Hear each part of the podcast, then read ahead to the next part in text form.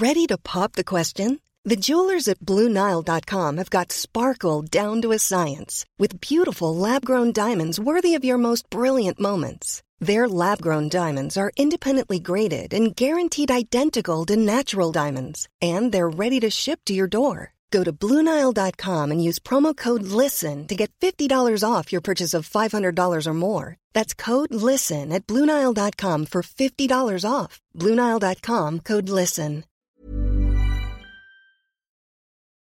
Bonsoir, bienvenue dans le podcast Culture PSG du lundi 25 février 2019. Nous allons revenir ce soir principalement sur le match du week-end dernier, donc PSG Nîmes. On fera aussi un petit retour sur le PSG Montpellier qui avait eu lieu trois jours plus tôt, qui est forcément lié à, cette rencontre, puisque bah, c'était deux matchs au parc face à des adversaires dont on va forcément parler un peu. On évoquera aussi le PSG Dijon de demain soir, quart de finale de Coupe de France déjà, puisque les tours passent. Et on finira sur les résultats des autres équipes du PSG, notamment un retour sur le parcours du 19 en Youth League qui s'est arrêté mardi dernier. Donc, nous sommes quatre pour parler de tout ça. Nous avons le retour de l'insubmersible Martinelli. Salut. Voilà, normalement son micro marche, mais on a eu des trois petits soucis dans l'avant-podcast, donc on va espérer que tout va bien se passer. Nous avons euh, Simon qui est en pleine forme aussi. Salut à tous. Et nous avons euh, Omar qui est en train de nous raconter à quel point il avait eu du mal à vivre le non-titre du PG en 96. Bonsoir à tous. Voilà, depuis il va mieux, vous inquiétez pas. C'était il y a 20 ans, mais il a eu du mal à digérer. Euh, bon, donc on va attaquer tout de suite sur le PG Nîmes de. C'était donc samedi à 17h. Nous avons eu le. Comment ça s'appelle la... Ah oui, il y a déjà des notifications sur live pour dire bonsoir. Donc bonsoir à tous, effectivement. Soyons polis.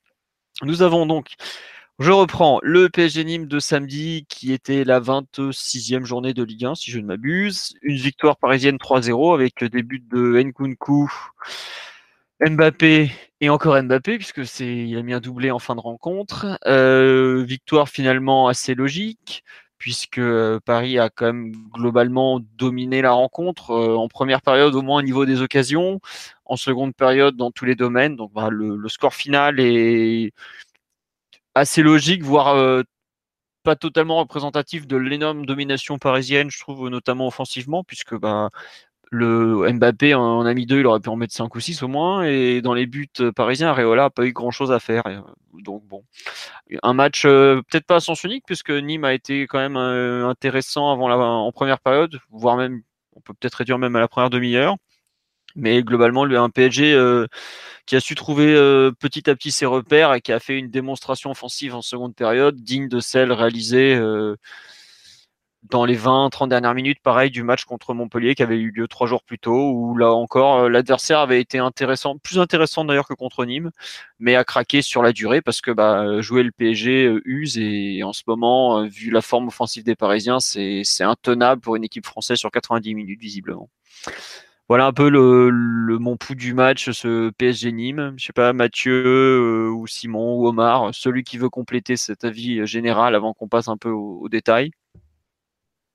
Bah, tu as un peu fait le tour, Philo. Nîmes s'est présenté avec un plan, on va dire, courageux, mais aussi très, très coûteux en énergie. Ils, sont, ils, sont, ils ont joué quand même avec une ligne de défense assez haute.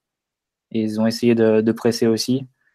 Donc Paris a mis un peu de temps à, rentrer dans la rencontre. Je pense que c'est l'effet à la fois de, l'enchaînement des matchs, aussi le fait d'aligner des, équipes qui sont assez expérimentales. Bon, typiquement, il n'y a plus vraiment d'entraînement en ce moment au PSG. C'est, c'est que du repos. Euh, et de la récupération et les préparations de match, ça se réduit, je pense, à, beaucoup de vidéos et peut-être 10 minutes la veille. Donc euh, c'est un peu normal, je pense, de, pour l'équipe de. Je me permets de te couper quand tu dis la veille, tu es gentil. Euh, Tourelle a quand même avoué qu'il préparait les, matchs, le, la séance la veille l'après-midi et le matin même du match. On est au point où on prépare le match le jour même. Non, mais c'est normal. De toute façon, on a 13, euh, on en est combien au 13e match déjà depuis 2019 il n'y a plus d'entraînement en PSG. Tu fais tout, euh, tout à la récupération et tu essaies d'optimiser au maximum la vidéo et tout ça. Donc je pense que c'est normal que, l'équipe cherche un peu ses marques au début. Mais au fur et à mesure, on a bien, compris, le match, bien compris les, possibilités que t'offrait le plan de, de, Nîmes. Donc à, à, savoir beaucoup de profondeur dans le dos de la défense. On a recherché euh, par Mbappé, enfin avec Mbappé en, receveur, ou bien avec Urzawa, sur notamment sur une transversale de Paredes. Et puis le deuxième grand axe, c'était euh, l'espace qu'il y avait dans le dos des, relayeurs de, Nîmes qui sortaient au pressing. Euh, avait mis Choupo-Moting et Nkunku dans cette zone-là pour, pour attaquer cet espace-là au départ. C'est surtout Nkunku qui, qui l'a très bien exploité. Ça a donné plusieurs occasions en première mi-temps. Ça a donné le, le, centre que Choupo-Moting reprend, enfin, reprend pas et filer. Et ça a donné aussi l'occasion de Mbappé suite à la, à la chevauchée, on va dire, de Verratti. Et puis ça a donné toute la domination ensuite de la seconde période. Et comme tu l'as dit, c'est un 3-0 qui a une valeur de 6 ou 7-0, vu la, vu la domination et l'avalanche d'occasions que, que Paris s'est appliqué à ne pas convertir en deuxième période. Ça aurait pu faire beaucoup, beaucoup plus cher pour Nîmes. Ouais, bah d'ailleurs, on a gagné 5-1 euh, contre Montpellier et 3-0 contre Nîmes. Je trouve que les deux scores en fait de la semaine ne reflètent pas vraiment la physionomie des deux matchs. C'est-à-dire que le Montpellier, Montpellier méritait pas forcément d'en prendre 5, mais peut-être un peu moins et de marquer un peu plus. Et Nîmes aurait vraiment pu prendre un 6-0, qu'il n'y aurait pas eu grand-chose à dire tellement le, le, PSG a eu des occasions parce que, même en première période, il il y a un but, mais il y aurait pu en avoir déjà trois ou quatre. Il y a des grosses, grosses occasions. Bernard Denis qui fait quand même un match euh, plutôt intéressant dans son but malgré les trois concédés et qui, leur sauve pas mal de choses parce que le plan de jeu, effectivement, a été euh, pas forcément. Euh, enfin, je sais pas s'il a été bien choisi ou pas. Je peux pas. Enfin, je me permettrai pas de juger. Par, je connais pas les, les caractéristiques des joueurs ni moi disponibles et tout ça, notamment leur état physique et tout ça, mais bon, ils ont, euh, ils ont donné trop à Paris et forcément. Euh, ils, ont explosé en vol en cours en plus. Hein. Ouais, en plus, ouais, voilà. Enfin, il y avait, enfin, c'était ridicule. Il y avait des... Paris finissait les actions avec 7 joueurs dans la surface adverse. Parfois, ça, ça partait en contre-attaque à 53 côté parisien. Enfin, mm. Nîmes était, était, enfin, les joueurs de Nîmes complètement dispersés. Ils faisaient, pouvaient plus faire les efforts. C'était au bout bah, du ce qu'on me dit sur le live, c'est que Tourelle avait parlé après Montpellier du fait que ça pouvait se finir à 7-3. Samedi, ça pouvait se finir à 7-0. Et il y a eu en début de saison, enfin en début de saison, en milieu de saison, Guingamp qui en a pris 9 au parc. Euh, si ça tourne mal pour Nîmes euh, en début de match, je pense notamment s'il y a déjà 2-3-0 à la pause, je pense que ça peut finir sur le même score. Hein. Honnêtement, euh, j'ai rarement vu le PSG avoir autant d'occasions que, que, enfin non, pas rarement, mais c'est, il y a vraiment vraiment eu beaucoup beaucoup d'occasions ce, ce, samedi. C'était, c'était plutôt sympa comme match à suivre d'ailleurs. Omar euh, ou Simon sur le match en général avant qu'on attaque un peu l'aspect offensif parisien? Ouais, j'ai trouvé en fait que c'était un match qui confirmait une certaine continuité qu'on a euh, depuis quelques semaines. Euh, c'est-à-dire que Neymar est blessé depuis un moment maintenant, depuis 8 ou 9 matchs, et que donc maintenant que l'équipe est privée de l'immense influence qu'il a dans le jeu, Tourelle est passé euh, à un peu changer euh, d'idée, j'ai l'impression, dans le sens où on est passé euh, un peu d'une certaine folie dans les matchs parce que Neymar, il t'amène tout, tout, son talent et tout, toute son énergie sur le terrain. On est passé de, de ça à beaucoup plus de contrôle dans le tempo des matchs. Et c'est d'autant plus vrai depuis la défaite à Lyon où on perd le bras de fer de l'intensité.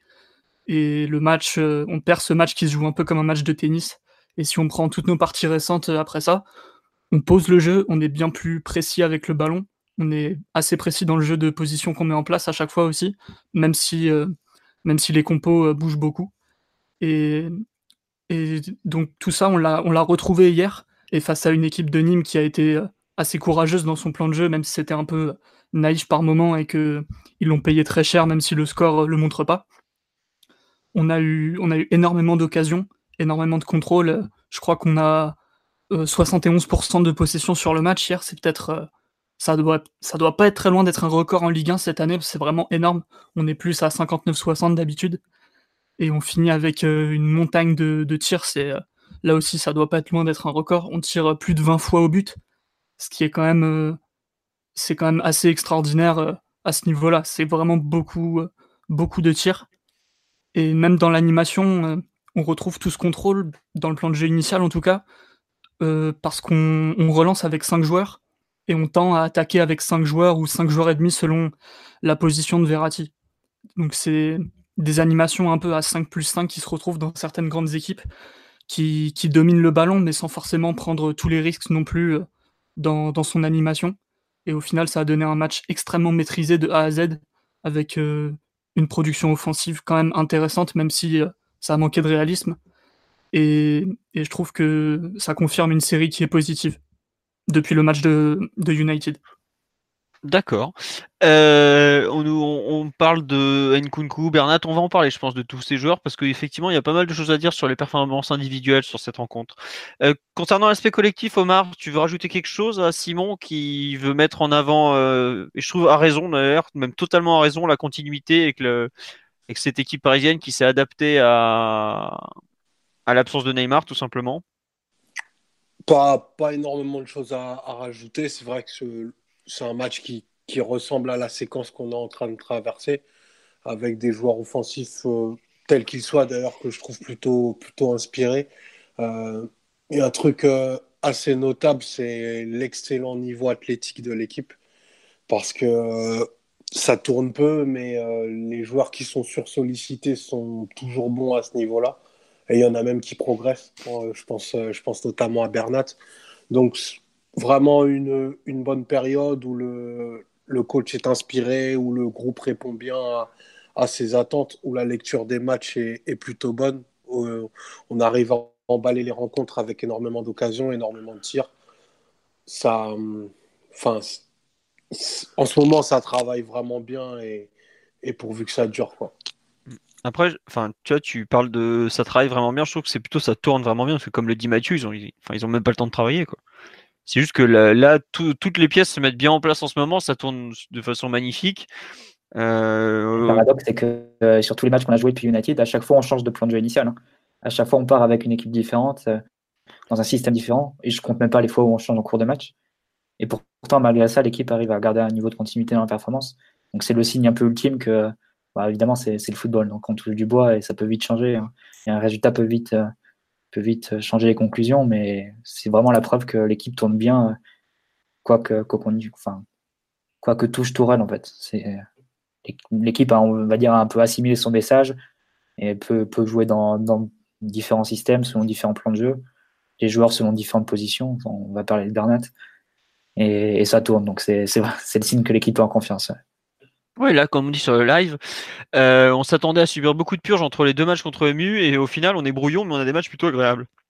Bah, autant euh, je trouve qu'à saint on a vraiment été très brouillon et on n'était pas dedans. Autant les deux matchs de la semaine écoulée là contre euh, Montpellier Nîmes, les joueurs sont vraiment dedans. Après, il y a le fait que les, titulaires se, se bougent bien en général.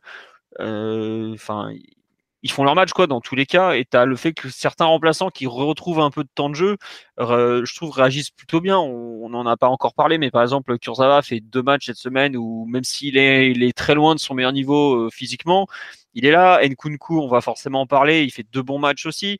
Euh, autant jusque avant Manchester je trouve que les comment dire les remplaçants avaient franchement du mal à à accepter leur rôle et à apporter peut-être le contre-coup aussi du mercato, de certains trucs. Autant il y a le banc de touche aujourd'hui en train de répondre vraiment présent. Après, euh, c'est sûr que c'est autre chose de répondre présent contre euh, Montpellier, Nîmes euh, et autres Dijon demain que contre Manchester dans quelques semaines ou encore après éventuellement en Ligue des Champions. Mais la bonne nouvelle pour moi, c'est vraiment le fait que un peu tout le groupe avance et pas seulement les, les titulaires comme ça a pu être le cas, je trouve, sur novembre ou décembre où il y avait vraiment une une fracture peut-être même entre les comment dirais-je entre une partie du groupe et ceux qui sont un peu qui étaient un peu les laissés pour compte. Alors c'est sûr qu'avec les, les blessés qui vont revenir, tout ça, les certains gros matchs où la hiérarchie va forcément se, se montrer de façon plus claire, il y aura des, mécontents, mais globalement le ça donne une impression d'avancer à, à chaque match, un groupe de 15, 16, peut-être 17 joueurs maxi qui sont impliqués, mais qui sont réellement bien impliqués. Et ça, c'est agréable à voir pour l'instant. Quoi. Après, on nous dit pendant ce temps-là, notre infirmerie se vide sans se remplir. Ben, elle se, en fait, elle, elle se vide sans se vider puisqu'on a en permanence des joueurs à faire reposer. Donc, euh, évidemment, euh, pour l'instant, tout va bien. Mais c'est vrai que ce week-end, on a encore euh, qui est par exemple, qui est à la fois au repos et un peu touché. Donc, des joueurs un peu touchés, il y en a régulièrement faut espérer que ce soit que des joueurs un peu touchés, pas longuement touchés comme Neymar ou Cavani. Mais vu le nombre de matchs qui nous attendent, il y aura forcément un moment où on va perdre un titulaire voire plusieurs. Un, mec comme Verratti s'est déjà blessé, mais sans vouloir faire le zone de mauvaise augure, mais un Thiago Silva qui joue énormément, il a eu juste une petite alerte musculaire au mois d'octobre avec au moment du Napoli.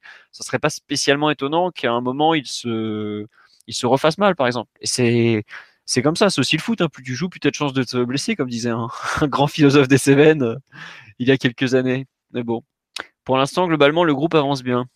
Et sur live, on nous parle aussi du. Pas bien compris ce qu'ont voulu faire les braves Nîmois, surtout au début de la seconde période, ils étaient plus qu'étouffés. Mais je pense que les Nîmois ont surtout subi euh, de façon euh, irrémédiable le, sort du match. C'est vraiment quelque chose où il n'y a plus grand chose à faire. Alors, sur le match toujours, peu de leçons à retenir, si ce n'est que Tourelle arrive à impliquer tous nos joueurs depuis Ancelotti, mais on n'a pas vu ça, ne boudons pas notre plaisir. Bah effectivement, ne le boudons pas, et puis espérons que ça continue surtout. Et ouais, on nous parle du niveau physique de l'équipe au mois de février, à voir si la préparation physique n'a pas été modifiée pour être prêt physiquement plus tôt que les années d'avant.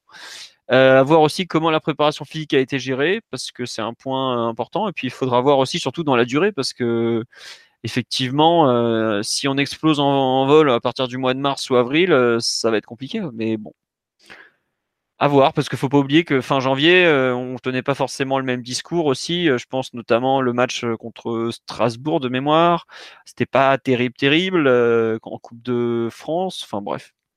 On va voir. on nous demande de parler du pressing énorme en deuxième mi-temps. Qui veut en parler de ce pressing effectivement qui a plutôt payé? Omar, euh, Mathieu, euh, Simon, personne On peut attaquer direct le, reste du, collectif, il hein, n'y a pas de souci. Pas de... Enfin, j'ai pas relevé quelque chose d'extrêmement notable au, niveau du pressing. Ce qui m'a plutôt interpellé, c'est euh, c'est la qualité de déplacement de certains et surtout le gros volume de courses qu'on a eu du, côté gauche, qui a fait énormément de différence. Après, ça, c'est quelque chose qui est, qui personnifié au travers Bernat euh, notamment. Euh, après, pour le, pour le pressing, non, j'ai pas. Enfin, j'ai peut-être pas assez bien regardé, mais j'ai pas, j'ai pas eu l'impression qu'on a, qu'on a mis un, pressing euh, hyper étouffant pour, pour Nîmes. Je crois surtout que Nîmes, en fait, c'est un peu étiolé au, fur et à mesure des minutes parce qu'ils ont fait le choix au départ de jouer assez haut donc euh, d'avoir des espaces dans le dos et, des, énormément de corrections à faire pour leur, pour leur défense centrale. C'est un, plan de jeu qui est assez épuisant au niveau de la concentration. Donc je pense que ça a tapé dans la caisse et que ben, après les, distances se sont un peu distendues et, le, et le, terrain leur a paru beaucoup plus grand. Mais euh, je ne sais pas si c'est lié au pressing. Je pense que c'est un peu les images de fin de match. Euh, où Paris continue à faire le pressing. Je sais plus, je crois que c'est Marquinhos ou un autre joueur dans le temps additionnel, euh, récupère un ballon, enfin, avec, en étant épaulé par deux autres Parisiens, je pense que c'est resté un peu. Mais quand tu regardes les stats, euh, le PPDA, ceux qui ont déjà écouté les émissions précédentes savent ce que c'est. C'est l'un des plus bas de la saison. Donc Nîmes a pu, faire, pu enchaîner que 4, que quatre passes en moyenne avant que Paris récupère la balle ou fasse une faute, enfin, fasse une action défensive.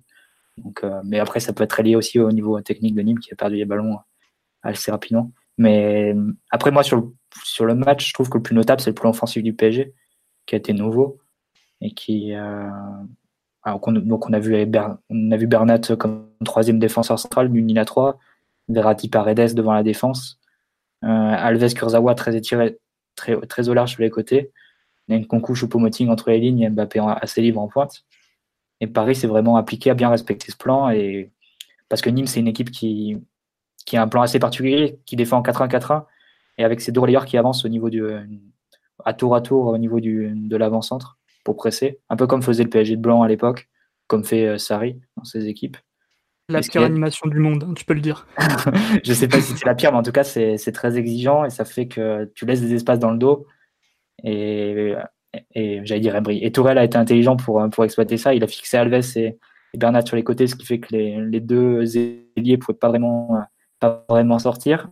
Et, euh, et quand les, les, deux relayeurs du, de Nîmes sortaient, euh, bah, tu pouvais attaquer dans le dos avec un concours avec Choupo-Moting. Et plusieurs fois, tu fais bien le relais, le club arrive à l'est, tu joues à profond pour, pour un coup, une vite. Valls, je crois.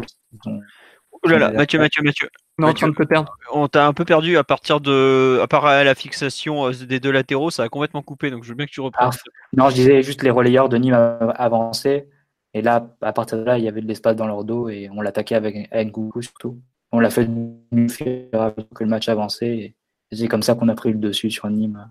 Tactiquement, un nouveau jeu du, du PSG cette saison. Je crois pas qu'on ait vu beaucoup jusqu'à présent. Et évidemment avec Barnat, troisième défenseur.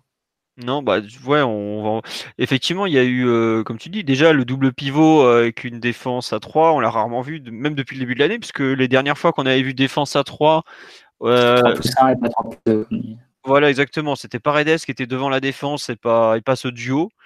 Et même globalement, le duo Paredes-Verratti aussi, ça, on l'a pas vu une seule fois, puisque c'était la première association entre les deux, et c'était assez particulier. Et même, je trouve que euh, un truc dont tu as parlé euh, vite fait, c'est par exemple Bernat qui montait énormément. C'est la première fois, je crois, qu'on a un central, quand on joue en défense à 3, qui monte autant. Quoi. Parce que, euh, comme Omar a parlé du, volume de course du côté gauche, mais aussi bien Bernat que Kurzawa, ils ont passé leur, ils ont passé leur temps à, monter monter. Et surtout Bernat, qui est un défenseur central, il a, il a fait, mais il a dû faire. Euh, dès qu'il avait la balle dans les pieds, déjà, il essayait de partir ou de passer, ce qui est. En général, un défenseur central qui attaque euh, l'espace balle au pied, c'est quand même plutôt rare. Et euh, ça a duré quand même pratiquement toute la rencontre jusqu'au moment où il finit milieu. Mais il y a eu des, des comportements individuels qui s'inscrivent dans le collectif qui sont vraiment des trucs qu'on n'avait pas forcément vu cette saison. Donc c'est déjà, il faudra voir est-ce que ça va se prolonger ou est-ce que c'est lié à ce match et au système défensif particulier des Nîmois? Mais effectivement, on continue de voir des nouveautés alors que euh, bah, la saison avance et qu'on en est déjà, comme tu dis, à 13 matchs en 2019 et on doit en être au total à 35 matchs déjà. Quoi. Je sais pas, Simon, si tu en as vu d'autres de ton côté, des, innovations comme ça un peu euh, venues de ce match ou, ou autre? Mmh, bah, Ce sera à mettre dans les performances individuelles, mais euh, le fait d'avoir un, double latéral côté gauche, c'était euh, plus inédit que de l'avoir côté droit. Donc il euh, faudra reparler de Kurzawa qui a été intéressant. Mais pour revenir sur l'utilisation euh, de l'espace entre les lignes, j'ai trouvé justement, si on peut faire des micros critiques, mais rien de bien méchant, que avec l'animation qu'on avait, on avait des solutions vraiment très au large et assez loin dans le dos de la défense, avec toujours des lignes de passe très éloignées. Mais comme a dit Mathieu, comme tu les relayeurs qui pouvaient sortir un peu de leur zone et découvrir l'axe du terrain. Je pense qu'il y avait un petit peu mieux à faire dans l'exploitation de l'espace entre les lignes. Après, on n'avait pas euh, nos meilleurs meneurs de jeu sur le terrain hier, même si Nkunku a été disponible et intéressant. Parfois, il était un petit peu esselé euh, dans, ce rôle-là. Euh, surtout que Mbappé avait tendance à vraiment partir au large dans le dos des défenseurs, ce qui est aussi compréhensible vu que la ligne était très très haute. Mais j'ai trouvé que Verratti et Paredes avaient eu des options de passe très au large ou dans le dos de la défense, et pas tant que ça entre les lignes. Après, j'ai vu le match qu'une seule fois au stade, donc euh, peut-être qu'il y a deux trois trucs qui m'ont échappé, mais j'ai trouvé que vu l'espace que Nîmes offrait, on n'avait pas toujours été, euh, on aurait pu leur faire un petit peu plus mal euh, de ce point de vue-là, surtout surtout avant les 20 dernières minutes en fait, parce qu'après Nîmes commence vraiment un peu à abandonner parce qu'ils sont cuits. Ça passait souvent par un relais. C'est, avais Alves et Kurzawa donc qui étaient libres, mais surtout, enfin, ça passait surtout par Alves qui a été trouvé plusieurs fois par Verratti ou par Paredes. Et là, dès que Alves recevait le ballon, tu avais Nkunku qui partait euh, un peu dans l'espace.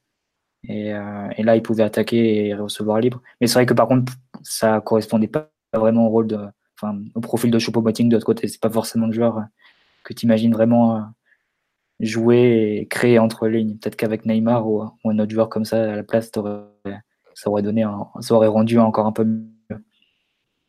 Ça, sur le live, on nous dit que Draxler et Di Maria ont manqué dans l'entrejeu. Bah, ça que les deux cités dans tout ce qui est euh, prise d'espace ou même euh, jeu entre les lignes comme ça, c'est typiquement des, domaines où ils sont très forts. Après, euh, sans, rentrer dans la dans la partie analyse individuelle, on peut, moi, pas grave. Hein. Moi, j'ai trouvé que Nkunku avait fait un super match à ce niveau-là.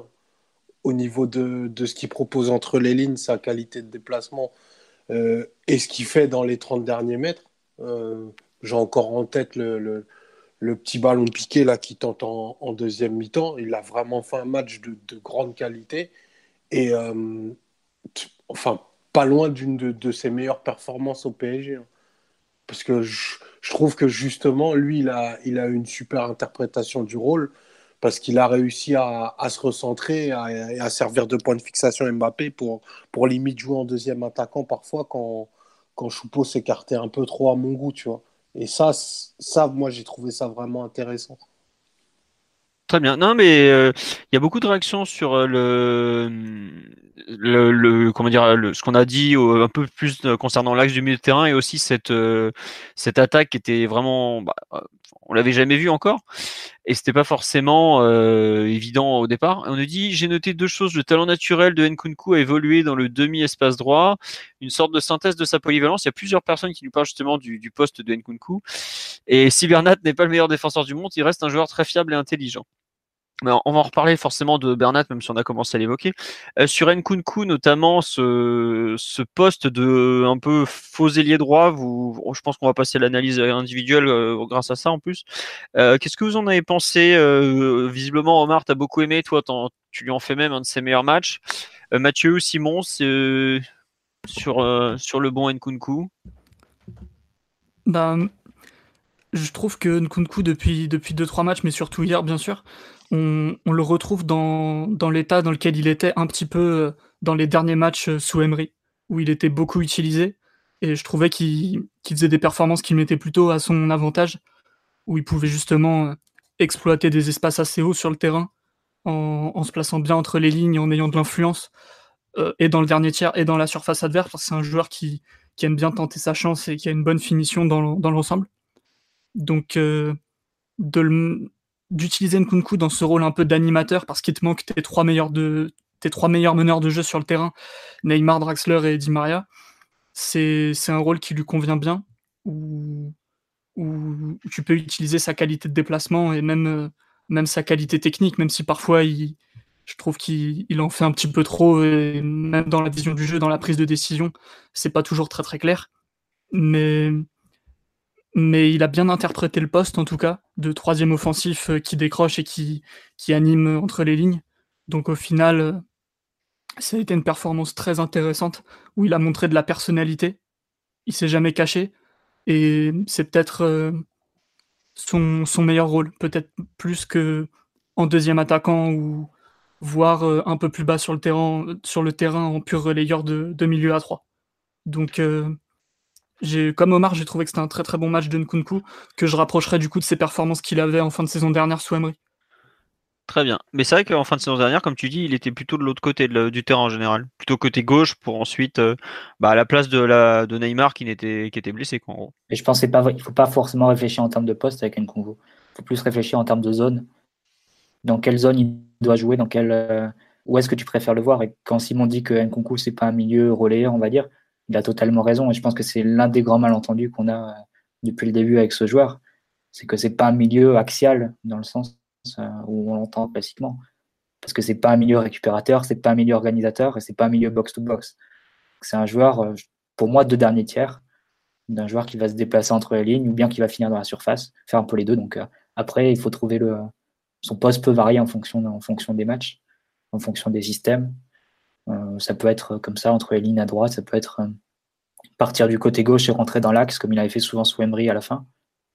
C'est pas, c'est pas forcément défini comme ça, mais je pense qu'il faut plus réfléchir en termes de zone. Dans quelle zone tu préfères le voir et dans quelle zone il est le meilleur.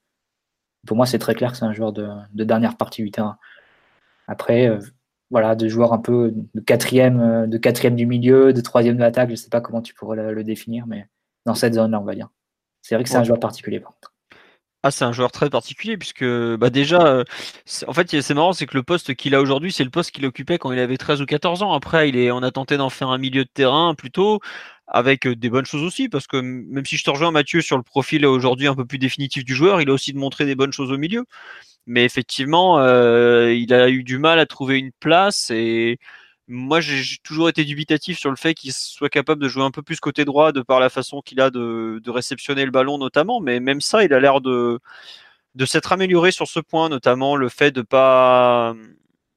Enfin, j'ai toujours trouvé que c'est un joueur qui avait du mal à jouer sur son pied naturel, enfin et qui était vraiment bon pour jouer en faux pied comme pas mal de joueurs modernes. Mais là, ses dernières performances sur ce côté me remettent en cause, je trouve, cette, cette vision que j'avais de lui et finalement, c'est il est vraiment intéressant en ce moment. Enfin, la capacité qu'il a eu à alterner le, les courses un peu vraiment vers l'intérieur, d'autres plus vers l'extérieur, ses appels, le point, l'appui qu'il a été haut sur le terrain, parce qu'au départ, enfin, c'est pas forcément évident pour lui de jouer un peu dos au but, tout ça. C'est vraiment quelque chose, je trouve, qui est, à noter qui, qui apporte une dimension vraiment nouvelle à son jeu et qui lui permet d'espérer peut-être euh, un peu plus que ce qu'il avait, euh, ce qu'il pouvait avoir en temps de jeu euh, il y a quelques mois encore. Donc vraiment, sur les derniers matchs c'est clairement le, grand gagnant. Bon, Mbappé, on n'en parle même pas, vu, tout ce qu'il marque comme but, et enfin, bon, sa place dans le 11 de départ, elle est assurée forcément en toutes circonstances, mais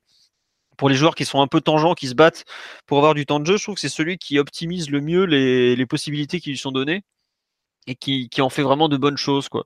Après, euh, faudra voir quand il aura moins d'espace aussi. Parce qu'on a vu que sur du match qui se joue vraiment sur euh, demi-terrain, voire dans les 30 derniers mètres, c'est parfois un peu compliqué. Ah, mais là, là, ça demande un talent euh, de très très haut niveau et là, il est, un peu plus short par rapport à ça. Mais... Oui, oui, bien sûr. Mais, mais après, euh, ça reste un joueur de 21 ans. Il faut voir quand tu vois ce qu'il a réussi à évoluer, comment il a réussi à évoluer, je pense qu'il peut aussi faire mieux dans des contextes qu'il qu'il arrange moins au départ. Donc c'est aujourd'hui, il arrive à, trouver un, du temps de jeu dans, comme tu le dis, dans certains types de matchs, dans certaines zones surtout. Après, il faudra qu'il soit capable de, faire mieux dans, dans, d'autres contextes qui lui seront bah, moins favorables par rapport à ses qualités naturelles. Quoi.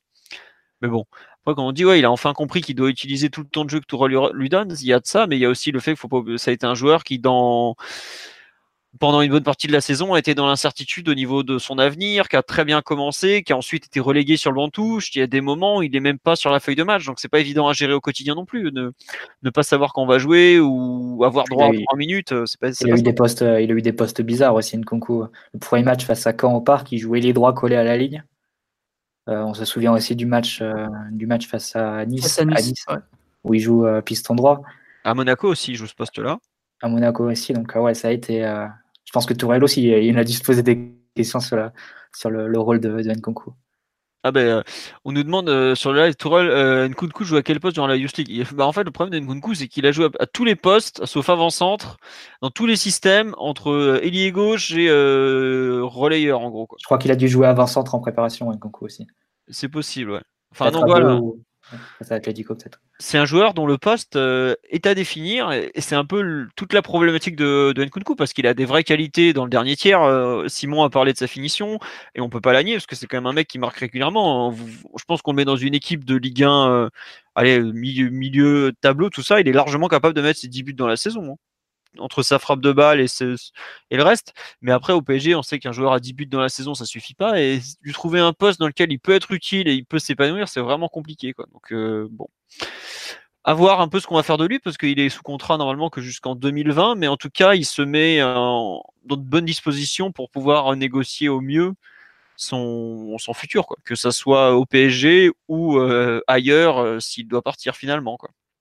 Simon, tu avais l'air de vouloir rajouter quelque chose tout à l'heure, je t'ai vu euh, ouvrir le micro. Ah bon? Bah, je sais pas, non, mais en général, quand tu ouvres le micro, c'est que tu veux parler, donc c'est pour ça. Non, mais je, je sais plus. Non, mais ouais, Nkunku, c'est très bien. Qui continue comme ça, et parce que, comme je sais plus qui l'a dit, mais euh, les remplaçants doivent bien utiliser les minutes qui leur sont données, surtout quand ils peuvent jouer euh, dans un rôle qui leur va bien. Et c'est pas tous les remplaçants du PSG qui, qui, font ça. parfois, Draxler, quand il passait un peu moins de temps sur le terrain, on pouvait se dire qu'il donnait pas tout ce qu'il devrait donner euh, par rapport à, son statut dans l'équipe et à, son niveau. Bankunku, hier, je pense qu'il a vraiment donné le maximum de ce qu'il pouvait et, même s'il n'a pas tout réussi, c'était quand même un très très bon match. Donc voilà. Très bien. Ah non, juste, on, nous parle de, de Nkunku dit le joueur se prête déjà à quelques déclarations coup de pression en mode je vais faire une radio et partir gratos si vous ne me considérez pas autrement. Non, je pense que c'est plus une façon pour lui de reporter à la fin de saison les questions sur l'avenir parce que ça le saoule. Il a passé un mois de janvier super compliqué avec le je pars, je pars pas, je pars, je pars pas jusqu'au 31 janvier. Il savait, savait pas trop si ça allait se faire ou pas. Et je pense que ça l'a juste saoulé. Il a qu'une envie aujourd'hui, c'est de jouer. Jouer, montrer qu'il a, du, qu'il a le niveau, qu'il est capable d'être un joueur important. Euh, mais c'est c'est pas, faut pas forcément le voir comme une rabio, c'est juste que certains joueurs, ça les, fait chier de parler de leur avenir tout simplement. Quoi. Et les questions sur les transferts, tout ça, ça les gonfle pour la plupart. Donc euh, voilà. On nous dit si Tourelle a relancé la carrière de Bernat, il peut lancer celle de Nkunku. C'est tout ce qu'on lui souhaite en tout cas. Euh, concernant les perfs individuels qu'on veut retenir de ce match, euh, Simon, tu as parlé des remplaçants qui savaient pas prendre leur chance. Tu veux, tu ciblais quelqu'un en particulier ou c'était juste une remarque d'ordre général? Plutôt, plutôt général, mais bah, j'ai donné l'exemple de Draxler qui, parfois, en sortie de banc ou lorsqu'il était plus dans la rotation, il donnait pas, donnait pas le maximum. Après, non, hier, il n'y a pas de. Bah, on peut parler de Choupo-Moting qui a été un petit peu en difficulté, mais il est clairement à court de rythme en ce moment. Et du coup, ça se ressent vraiment dans, son influence, dans son inspiration. Il, ne donne pas énormément de, de positif, même si euh, hier, par un moment, il est, intéressant sur quelques pas, sur quelques, remises. Mais sinon, c'était pas un grand match de sa part, surtout qu'il a passé énormément de temps euh, côté gauche. Sûrement aussi pour euh, pouvoir laisser de, de l'espace pour que Mbappé s'exprime notamment sur la vitesse. Mais ouais, voilà. Choupo, c'était pas. Je pense qu'il a fait moins bien, mais je pense qu'il peut aussi mieux faire. Et que, bon, c'est. Voilà. C'était pas un grand match de sa part. Mais. Faut qu'il marque. Pas... Ouais, faut, je pense qu'il doit, il doit retrouver le chemin des filets, que ça lui ferait beaucoup de bien.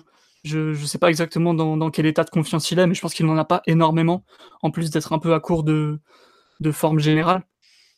Et je pense que typiquement, dès qu'il peut mettre un ou deux buts, même des buts de raccro, je, pense que ça peut être un déclic pour lui. Parce que ça reste quand même un, attaquant de, pointe, une vraie pointe. C'est des joueurs qui marchent souvent euh, à la dynamique, souvent à la confiance. Et il, faut, il lui faudrait ces éléments déclencheurs pour retrouver plus de confiance et de plénitude dans le jeu. Très bien. non, non, mais je, te rejoins sur, euh, à part le fait que, que ce soit une pointe, ça, j'ai toujours du mal à l'imaginer.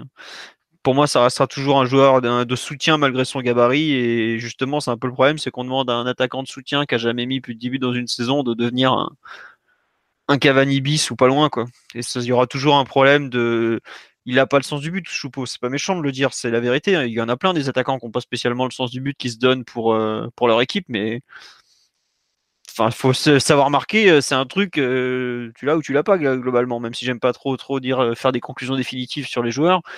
Il c'est pas un type qui a spécialement le sens du but, quoi, tout simplement. Et après, bah, en plus, il a pas marqué depuis le mois de septembre, donc forcément, ça n'aide pas, parce que là, on va bientôt fêter les six mois sans but quand même. Donc bon, ça fait long, quoi. Même pour un joueur qui joue au PSG et qui joue peu, ça fait long quand même.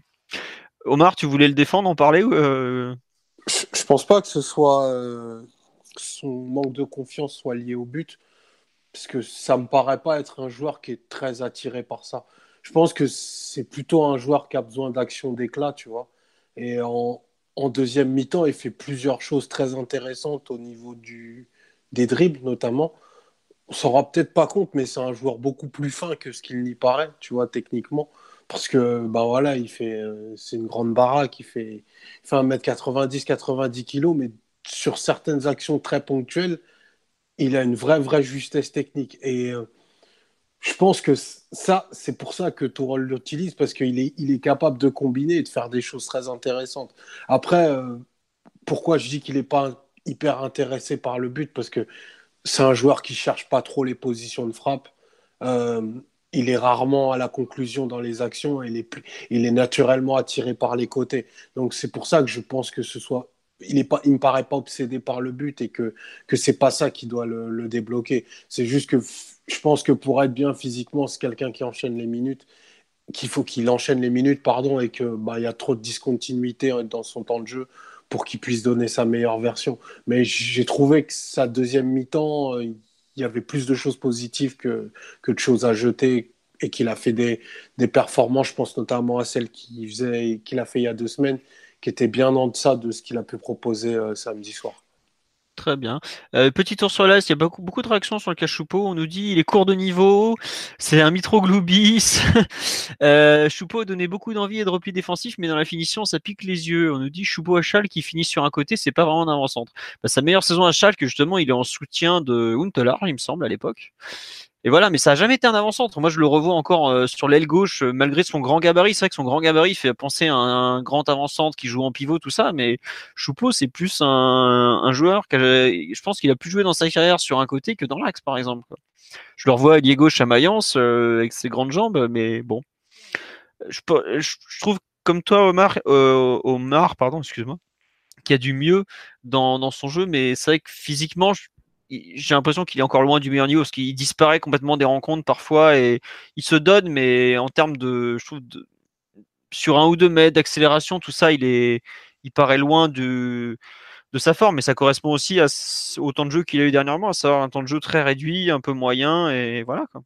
Enfin, je sais pas, Mathieu, peut-être que tu as un avis un peu, un peu différent de nous sur l'ami Choupeau euh, et ses limites? Non, je pense que tu as utilisé le bon mot en parlant de limites. C'est tout ce qui ressort hein, en voyant, en voyant. Bon. écoute, on va avancer, puis on va le revoir demain, donc on, autant qu'on avance. Euh, est-ce qu'il y a un joueur que, dont tu veux parler, Mathieu, sur ce match en particulier? Parce qu'on a de quoi faire, on a déjà parlé de Nkunku mais et de Choupeau, donc. Euh, je pense qu'on est obligé de parler de, Mbappé plus tard, enfin, ou maintenant, comme vous voulez. On peut, on peut, vas-y. En global, vu qu'il est dans une, dans une bonne période, en pointe. Euh, même au-delà de, ses performances, je trouve, euh, sur le plan purement, de, purement sportif, d'adaptation au rôle du neuf, etc. Notamment ce qu'il peut faire de buts, qui, il a été pas mal à ce niveau-là face à Montpellier en milieu de semaine. Ce qu'il peut faire au niveau technique, ce qu'il peut faire au niveau des appels, de la création de danger je trouve que c'est une période qui va lui faire du bien euh, de sentir un peu le poids des responsabilités, le poids des responsabilités sans Cavani et sans Neymar. Parce que jusqu'à présent, euh, euh, bah, la première année face à Monaco, avec Monaco, il n'était pas du tout attendu. Il avait 18 ans et il y avait d'autres joueurs dans l'équipe pour, prendre des responsabilités. Donc il arrivait un peu, un peu masqué et sans que tout le monde s'attarde, s'attarde trop sur lui. la deuxième saison à Paris, forcément, c'était Neymar qui avait, la, lumière, au mieux la, la MCN. Mais bon, il était, toujours sur la même longue, euh, sur, euh, le même pied d'égalité que, Neymar et Cavani au mieux. Et plus souvent dans, l'ombre des deux qui, se livraient un peu un duel au niveau médiatique. Et euh, rebelote cette saison, on va dire qu'avec le statut de champion du monde, il est peut-être passé devant Cavani niveau médiatique, mais était toujours derrière Neymar. Et là, il arrive sur une période depuis quelques matchs où, est, où c'est lui qui doit porter l'équipe c'est lui qui, euh, avant le match, on attend que ce soit lui qui fasse la différence, y compris dans les matchs très difficiles à Old Trafford, par exemple. Et je pense que c'est une période qui va lui faire quand même du bien au niveau. Euh, on sait que c'est un joueur mentalement qui est différent des autres, psychologiquement. Mais euh, pour passer un nouveau cap, c'est peut-être une période dont il avait besoin, dont il avait besoin. Et, qui va lui servir pour la suite, indépendamment des performances à l'instant T qu'il peut faire, des progrès à l'instant T qu'il peut faire sur le poste de neuf. Mais bon, ça, je me fais pas trop de soucis parce qu'à la longue, c'est des choses qu'il qu'il acquérera. Mais c'est plus au niveau de voilà, sentir les responsabilités et, se sentir le, joueur majeur de l'équipe. Euh, la chose qu'il n'avait pas vraiment ressentie jusqu'à présent, y compris en équipe de France où la responsabilité était aussi sur Griezmann, sur Pogba. Elle n'était pas que sur lui. Donc euh, ça, ça le change et ça peut le, ça peut le changer en tant que joueur, je pense. Très bien. Euh, non, c'était une brillante. Jusqu'à présent, il, il, répond plutôt bien, vu qu'il ah. marque à tous les matchs. Oui, oui, oui, on peut lui reprocher les occasions manquées, mais bon, je suis parti voir un peu tout à l'heure les, stats en Ligue 1. Il est, en deux matchs, il a en quelques matchs, il a pratiquement assuré le titre de meilleur buteur, par exemple. Quoi.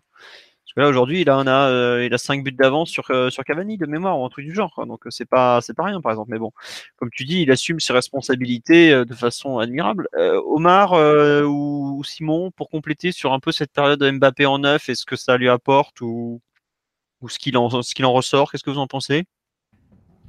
Euh, moi, je pense que c'est toujours pas un vrai neuf, au sens où, où il manque un peu, euh, un peu encore de. Il lui manque certains aspects du poste, mais par ailleurs, il est tellement fort, tellement capable de, de créer des différences et de se créer des occasions que les autres ne peuvent pas se créer, que même en en ratant euh, quand même beaucoup, il réussit énormément de choses et il gonfle, il gonfle son tableau statistique, il est très très influent dans, dans le résultat des matchs et, il affiche euh, et même euh, ce que je veux dire c'est que son niveau physique reste très intéressant aussi.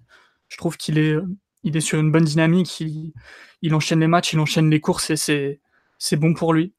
Donc euh, même quand les, les, deux grands vont revenir, je pense qu'il il pourra se servir de, de cette période pour positivement et qu'il n'y a pas de de souci à se faire sur sur son, son niveau ou son sa probable réussite en tant que grand joueur, mais euh, de toute façon, Mbappé, euh, on le dit chaque semaine, il est hors norme, c'est pas un joueur comme les autres.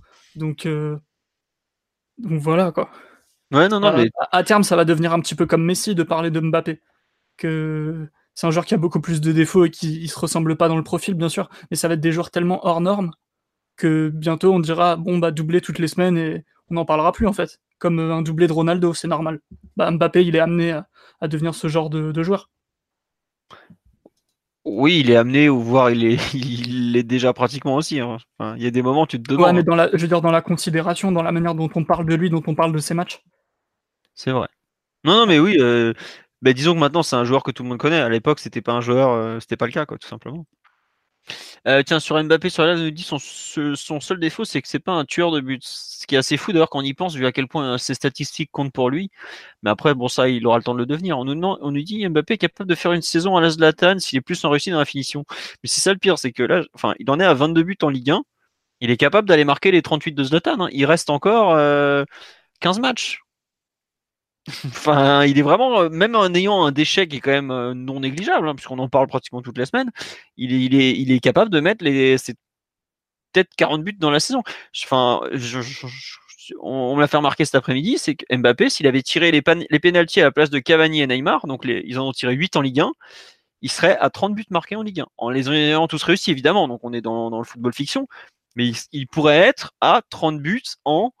Euh, il, a joué quoi 21 matchs, je crois, en Ligue 1 ou 20 matchs même. Tu peux, même parler de ces face-à-face ratés euh, plutôt que des pénalties non tirés en fait. Hein. Oui, voilà, mais enfin, tu vois, un penalty, c'est quand même une, occasion très forte de marquer. Hein. Il pourrait être à 30 buts marqués en 20 matchs joués, dont 16 titulaires par exemple. Enfin, je sais pas si on se rend compte, c'est.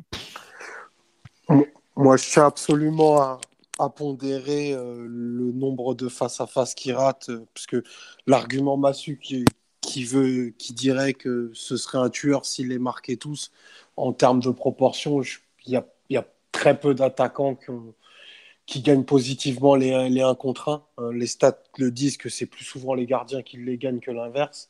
Euh, l'efficacité de, Mbappé reste impressionnante parce que quoi qu'il se passe, en fait, ce que tu demandes en 1 à ton attaquant, c'est de marquer. De 2, c'est de créer des occasions. Le volume d'occasions qu'il crée est anormal pour un, pour un joueur de football, en fait. on en a un peu parlé la, la, semaine dernière, mais là, on est en train de vivre une expérience de, laboratoire, tu vois. C'est pas normal d'avoir un attaquant qui crée 10 situations par match. C'est anormal. Et, et comme, en fait, euh, nous, on est habitué à voir ça tous les dimanches, bah, on peut dire, ouais, mais putain, mais s'il ratait pas autant, mais en fait, il y, a des, il un gardien en face, il y a des situations il y a de la psychologie. Enfin, c'est pas mécanique, quoi, jouer un tête-à-tête avec un gardien. Lui, il a ces situations-là 5, 6 fois par match dans des matchs professionnels après 3 ans de carrière. C'est de la folie pure, en fait. Et c'est pour ça que, enfin, on pourrait répéter euh, toutes les semaines les, mêmes choses, mais c'est incroyable d'être le, le témoin de ça. Et euh, on va être face à un joueur qui va faire basculer des, des grandes rencontres il n'y a pas de doute là-dessus, dans très très peu de temps, alors qu'il ne sera même pas au premier tiers de sa carrière, tu vois. Donc, euh, ce, que, disait Mathieu, c'est qu'en ce moment, il est en train de devenir ce joueur qui fait basculer des matchs, puisqu'il n'a pas le choix. Bah, tu vois, mais en fait, il fait pas, il fait même pas basculer des matchs de sa dimension. Tu vois, PSG Nîmes, avec tout le respect que j'ai pour Nîmes et, et, même limite pour les autres joueurs du PSG, c'est d'une routine absolue pour, euh, pour Mbappé. Mettre deux buts en Ligue 1, il y a zéro challenge. Là où on va l'attendre et, là où l'exigence va être encore plus forte, c'est dans les matchs où il n'y a plus d'oxygène, où là, par contre, les occasions vont être beaucoup plus rares et là, il va être encore plus attendu. Mais ça fait aucun doute qu'il va réussir. Tu vois, des fois, on parle souvent du, mot sacro-saint, le, le potentiel. Là, on parle d'un joueur dont le potentiel n'a même pas encore atteint, mais qui a déjà été atteint, pardon, mais qui est déjà confirmé, qui a déjà des références solides, et donc tu sais que tu peux compter dans les moments où ça compte. Cocher toutes ces cases-là à 20 ans et, et, quelques mois, ça a dû arriver combien? Une dizaine de fois dans l'histoire de ce sport. Donc, comme on le dit tous les lundis, asseyons-nous, profitons et faut pas bouder son plaisir. Quoi. Hmm. Ouais, non, non, mais c'est vrai. euh, sur le live, on nous dit, ouais, euh, il, il va, euh, tôt ou tard, il va, il va exploser le record de Zlatan, voire celui de Skoblar, les fameux 44 buts de Skoblar. L'an prochain, s'il se blesse pas, sachant que la France, normalement, va pas jouer trop tard au mois de juin, qu'il va donc reprendre assez tôt, il va avoir chaud, euh, Yosip. hein, parce que pour peu qu'il commence à tirer un peu des pénalties, parce que ça a l'air de lui plaire, je pense que. Avant, enfin, pour 44 moi, buts, il- quand même, Philo, t'ab- t'abuses un peu quand même. Attends, mais Zlatan en a mis 38. Ouais, mais Et je- le PSG. euh, Ouais, mais euh, non, franchement, euh, enfin, Skoblar, c'est un record des années 70. Mbappé réinvente des, des, des stats, des, mais encore antérieurs. Franchement, pour moi, c'est un truc, les 44 buts. Enfin, Messi en a mis combien en Liga euh, de mémoire? Mais Messi, il avait, mis une- il avait fait une saison à 92 aussi. Mais... Voilà, mais. mais Non, tu une sais année, que- une année. Une année, une année, ouais. Une année, oui. civile à 93 buts. ouais. Voilà, mais euh, tu- franchement, euh, voir Mbappé attaquer la barre des, des 40, vu l'écart qu'a le PSG sur la concurrence, ce genre de choses, l'apport de. Moi, ça me choque. Enfin, je serais pas sur... enfin, je serais admiratif forcément, mais je serais pas forcément surpris qu'il soit un jour capable de tutoyer ce genre de barre. C'est son destin de- d'aller chercher ce genre de record. Limite, il vit que pour ça. Pourquoi ça serait dans le fond une- impossible pour lui S'il y a bien un mec dans l'effectif actuel qui serait intéressé par ce genre de record, c'est lui en plus. Pour moi, c'est même la, la suite complètement logique de son parcours au PSG, c'est aller chercher les records du championnat de France de Ligue 1, aller chercher d'un triomphe européen aussi au passage, mais marquer, euh, il a déjà marqué l'équipe de France à sa façon. Il a marqué un peu le, championnat, mais lui, ce qu'il veut, c'est vraiment laisser une trace historique dans l'histoire et aller chercher ce record-là qui est un peu, pour un attaquant du championnat de France, c'est le Graal, le, record de, de buts sur une saison, par exemple. Pourquoi il irait pas le chercher? Moi, je trouve au contraire, c'est un record qui a beaucoup de sens par rapport aux joueurs et à sa mentalité. Et d'ailleurs, c'est un peu ce que j'espère qu'il continue à courir après ce genre de choses, puisque c'est ce qui va l'emmener euh, aussi, aussi loin qu'il est censé aller. Quoi. Bah, vu sa mentalité, je pense que tu peux pas, t'as pas, pas trop de doutes à te faire là-dessus. hein. Sa, façon de, de voir les choses laisse, laisse aucun doute à ce sujet. Mais c'est vrai que je rejoins un peu Omar sur un peu la banalisation. Euh, typiquement, le troisième but, c'est un, un but difficile à mettre. hein. Tu vois les deux touches qu'il fait sur l'action, elles sont, euh, elles sont pile parfaites. La deuxième, pour se remettre dans le, dans le sens, tu le fais dans le sens du but, tu l'as fait à pleine vitesse comme ça. C'est pas, évident. Et pourtant, dès qu'il fait, dès qu'il fait sa première touche, tu sais qu'il va, que ça va droit au but et que ça va finir par une frappe et qu'il y a de bonnes chances que ce soit dedans. Donc, c'est c'est là où je- on peut parler de banalisation et de presque de. On est un peu blasé presque de, de Non. voir, le, de voir Ah ce que non. fait Mbappé alors qu'on dev- ne devrait pas. Tiens, euh, quelques remarques sur le live. On nous dit euh, qu'il est loin le temps où Omar nous parlait de mourir, mais en smoking. Ça fait du bien. Notre équipe est belle, de mieux en mieux du love. Non, mais c'est vrai que le PSG vit une période faste en ce mois de février et on boude pas notre plaisir. On est très content. Et d'ailleurs, si on parle de Mbappé, euh, Mathieu parlait de banalisation. Justement, si on en parle toutes les semaines, c'est peut-être aussi parce qu'on n'a pas envie de banaliser la chose, que c'est exceptionnel et qu'on qu'on se régale pratiquement à chaque match. Donc, euh, effectivement, on en profite à fond. Euh, toujours concernant euh, Mbappé, on nous parle de la cohabitation avec euh, Cavani qui serait viable en quart ou en demi de C1. Bah, on aura, je pense, assez vite la réponse et étant donné que l'un n'est pas là actuellement, je pense qu'on aura le temps d'en reparler. Euh, 51 buts en Ligue 1 à 20 ans, c'est incroyable. Ah ouais, enfin, je le redis, mais par exemple, dans les joueurs qui sont rentrés, qui étaient titulaires ce, ce week-end en championnat, euh, Nkunku est plus vieux que Mbappé, par exemple. Euh, Dagba qui est rentré, il est plus vieux que Mbappé. Euh, bon, Diaby est, c'est un peu plus jeune, mais je crois qu'ils ont euh, genre trois mois d'écart, par exemple.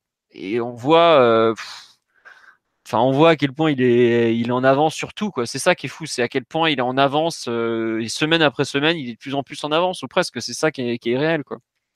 Alors on nous dit, euh, ses progrès sont fulgurants, mais j'ai l'impression qu'il reste dépendant de son équipe, que les grands joueurs style Messi ou Neymar ont surpassé. Même dans une équipe qui coule, ces joueurs vivent dans le match. C'est ce qui lui manque, je pense. Je C'est un pense débat qui est c'est intéressant. C'est Oui. un débat qui est intéressant, c'est un peu ce que, ce que le débat que soulevait Simeone il y a, il y a quelques mois au, au moment de la Coupe du Monde. Et il lançait à son assistant sur un message WhatsApp à Burgos. Il disait Pour une équipe normale, entourée de pas de grands joueurs, qui tu choisis entre Messi et, et Ronaldo C'est vrai que la réponse, elle est, elle est pas évidente parce que tu peux dire que Messi, c'est le, c'est le joueur créatif qui va, qui va s'en sortir, qui crée des occasions de parc, et dans le même temps, Ronaldo, par extension, donc Ronaldo jeune et Mbappé aujourd'hui, ces joueurs, tu mets, tu mets seul devant qui, qui balance des, des, briques moins devant, il peut s'en sortir et peut créer des occasions tout seul aussi. pour une équipe normale avec des joueurs moyens, médiocres, Mbappé, je pense que serait, il serait aussi, tout aussi dangereux et peut-être qu'il aurait même plus d'espace pour s'exprimer. Donc, ça serait pas une équipe qui rechercherait forcément la possession et, à jouer dans des espaces euh, réduits. Donc, c'est un débat qui n'est pas forcément si tranché que ça. Peut-être même que la réponse est, pas, est un peu contre-intuitive. Mmh. Mais tu vois, je trouve que c'est dur de dire qu'aujourd'hui Mbappé euh, reste dépendant du style de son équipe en fait parce que Enfin, tu vois le match de ce week-end, tu vois celui de Manchester, c'est au contraire, je trouve qu'il est dans une phase où il est capable un peu de s'adapter à tout. Et cette phase de numéro 9, aujourd'hui, euh, moi, j'avais pas du tout aimé l'an dernier en 9, seul en pointe euh, la plupart du temps. À part dans les matchs où c'était très ouvert, elle a forcément donné des espaces à Mbappé, bah, c'est se tirer une balle dans le pied. Mais je trouve qu'il y a une vraie progression et qui montre qu'il est capable euh, de justement d'être un peu ce joueur euh, qui ne définira pas forcément le style de jeu d'une équipe, mais ça, il y en a très peu des joueurs comme ça. Et puis surtout, c'est en général des joueurs qui ont une emprise sur, le, sur le, jeu qui est, plus forte que la sienne, puisque ça reste un joueur qui, un attaquant avant tout, et pas forcément un mec aussi euh, qui pourrait jouer milieu offensif comme Messi. Enfin, il pourrait peut-être, mais c'est pas forcément son, profil. Mais euh, est-ce que Mbappé a, vocation à définir le style de jeu d'une équipe? Comme tu dis, Mathieu, c'est pas sûr non plus. Je sais pas, Simon, ce que tu en penses. Euh, ou pas de... J'ai perdu un peu ce que je voulais dire. c'est pas grave, Simon, t'inquiète pas. Mais s'il si, faut dire que, que Mbappé est dépendant d'une équipe pour jouer, plus maintenant. C'est pas sûr en fait. C'est un joueur qui est tellement. Euh, qui a des caractéristiques personnelles tellement singulières, ne serait-ce qu'au niveau de son physique, qu'il est presque inarrêtable. Il y a des joueurs plus créatifs, je pense, avec plus de finesse technique ou dans le jeu, qui ont des potentiels euh, qui plafonnent un peu plus, à mon avis, parce qu'ils vont manquer de, vitesse ou, de cet instinct de, tueur. Et Mbappé, c'est pas ce genre de joueur. C'est un joueur qui a un potentiel offensif illimité, ou en tout cas qui peut s'exprimer face à toutes les équipes. Il n'y a aucune équipe aujourd'hui qui peut prétendre arrêter Mbappé mis dans des bonnes conditions. Même s'il y a déjà des, des, centraux qui lui ont fait très très mal comme euh, Koulibaly ou, Van Dyke. Mais globalement, euh, même à ces matchs-là, il a eu des occasions. Et aujourd'hui, euh, c'est un joueur inarrêtable en l'état. Il va pas te garantir la victoire à chaque fois parce qu'aucun joueur ne te garantit la victoire. Mais en tout cas, il a la garantie de créer quelque chose. Et ça, c'est incroyable. Et surtout à 20 ans. Puis tu peux définir le style de ton équipe sans en être le meneur de jeu ou sans en être le créateur. Et même mieux que ça, tu peux même définir le style de l'équipe adverse. Et je pense que Mbappé, il influe beaucoup, euh, il influe beaucoup à ce niveau aussi. Ah bah Mbappé, il te. Il conditionne beaucoup pour l'adversaire. Rien que la, façon qu'il a d'attaquer la profondeur, sa vitesse, tu sais que tu peux pas jouer haut. Euh... Tu peux pas défendre contre le PSG à hauteur de la ligne médiane, quoi. Tu sais que c'est un suicide, un... enfin à un moment ou à un autre, tu, tu as un problème, une équation à résoudre qui est, c'est très très compliqué, à moins d'avoir toi aussi un sprinter en défense centrale, mais bon, euh, il n'y en a pas beaucoup globalement. Et puis, c'est tellement plus que ça en même temps que tu dois avoir un mec qui va à la fois vite, qui sait aussi. Euh, enfin, il faut tellement de trucs pour arrêter Mbappé, comme dit Simon. Aujourd'hui, c'est impossible de l'arrêter. Euh. Tu sais qu'il va te mettre en difficulté sur une action ou une autre à un moment du match. Quoi. Et rien que ça, ça vaut, euh, ça vaut cher. Quoi. oui, il lui reste 3 ans de contrat normalement. Oui, c'est ça. Je crois qu'il est signé jusqu'en 2022 parce qu'il est signé 5 ans. Bref, on en reparlera, on a encore euh, trois ans pour en reparler et quelques. Mais oui, comme on dit, euh, Koulibaly et Van Dijk, c'est un peu la crème de la crème des défenseurs centraux aussi actuellement, oui. Ou Thiago Silva en son temps, qu'il avait très bien géré, mais on parlait d'un tout jeune joueur de 18 ans. Là, aujourd'hui, euh, c'est vraiment très compliqué de l'arrêter on va reparler de joueurs un peu plus normaux, on s'excuse, mais on peut pas. Tout le monde n'est pas Mbappé et c'est bien logique. C'est aussi ce qui fait sa, valeur extraordinaire. Euh, concernant le match de samedi, on m'a demandé de parler des, des paires qui avaient été vues, notamment euh, Bernat Kurzawa ou encore euh, comment il s'appelle? Le petit Paredes Verratti. par laquelle vous voulez commencer, messieurs? Ou est-ce que vous voulez parler d'ailleurs simplement du match de Bernat, qui à mon sens est vraiment très intéressant? Qui veut se lancer Omar, qu'on n'a pas entendu euh, dernièrement. Omar sur Bernat, évidemment. Allez, Omar. non, non, mais puis ça, si tu veux commencer de parler de Paredes Verratti, parce que tu préfères, vas-y. Hein. Non, non, je, je, je, ne parlerai jamais de Paredes avant Simon. Je, Je respecte Merci, les euh, ca- je merci respecte pour ton respect. de l'équipe. non, bah, on, peut, on peut parler de Bernat, euh, qui, euh, à mes yeux, bah, ça commence à faire beaucoup. Comme Kunku a fait euh, peut-être sa, sa meilleure prestation au PSG, dans, Oui. deux, dans deux rôles et deux, très différents. Euh, je, scinderais la, je scinderais son match en deux parties. Il y a la première, euh, il y a la première mi-temps en tant que, que défenseur central gauche, qui est une position dans laquelle on l'avait déjà vu, si mes souvenirs sont bons. PSG Euh, Guingamp, Coupe ouais. de la Ligue, le fameux, Le fameux match, à trois pénalties, dont là. un qu'il concède d'ailleurs en défendant Ouais. très mal. E- Exactement, parce qu'il était toujours dans le couloir sur cette action-là. Euh, qui, qui en dit beaucoup sur la confiance que, que Tourelle lui fait, parce que en ce moment, il fait un poste par match. Euh, il, lui fait, il lui crée toujours quelque chose spécifiquement pour lui. Mais là où j'ai surtout envie de m'attarder, c'est sur sa, sa deuxième mi-temps, euh, où il a, il a vraiment attaqué très fort les espaces. Dans l'utilisation du ballon, il a vraiment été excellent. Il a, il a apporté énormément de surnombre et de solutions euh, sur son côté gauche, bien plus que quand il est latéral. D'ailleurs, c'est assez paradoxal. Mais euh, lancé comme ça, il a vraiment fait des, très grosses différences, beaucoup de justesse. Euh, il, a, il a aussi pris des décisions rapides. C'est pas, c'est pas son fort en général. Je trouve que c'est un joueur qui tergiverse beaucoup et qui parfois, entre guillemets, casse, casse les mouvements offensifs par ça. Là, il a vraiment été à l'initiative de, beaucoup de bonnes choses qu'on a faites euh, durant ce temps-là. Et euh, c'est vraiment, euh, en tout cas à mes yeux, sa meilleure, prestation. Il est globalement dans une, dans bonne période, aussi bien physiquement que, ce qu'il apporte à l'équipe en termes de, dans les 30 derniers mètres notamment. Donc c'est plutôt intéressant à, voir si ça va se poursuivre quand on repassera dans une défense à 4 et qu'il aura un rôle, euh, je dirais, un peu moins, un peu moins hybride que, que ce qu'a pu lui confier Tourelle ce samedi. Tiens, juste euh, concernant, tu dis, tu parlais de sa capacité à attaquer les espaces, on nous demande, est-ce que c'est un comportement, à ton avis, d'inspiration individuelle ou une consigne de Tourelle? Je pense que la consigne de Tourelle, elle doit, elle date pas de ce samedi parce que euh, vu le profil des deux latéraux, donc si on considère que que Kerr est titulaire à droite et que c'est Bernat à gauche, le- leur aspect asymétrique fait que naturellement, de par le tempérament du moins qui a été avancé pour euh, pour Bernat, il doit attaquer les espaces et il doit se, il doit se mouvoir en joueur offensif dans certaines situations. Il l'a pas assez fait à mon goût, donc euh, c'est pour ça que je m'en réjouis et j'en suis très heureux d'avoir de voir qu'il a pu le faire samedi. Donc je pense que c'est aussi lié à la, confiance du joueur qui, enchaîne euh, les matchs euh, sans, sans réelle concurrence et qui satisfait aussi beaucoup son entraîneur. Donc je pense que le courage et la personnalité qu'il a montré est aussi lié à la, bonne période individuelle qu'il vit, euh, sûrement sa, meilleure- depuis, au moins trois ans. Donc c'est peut-être pour ça aussi qu'il prend plus de risques.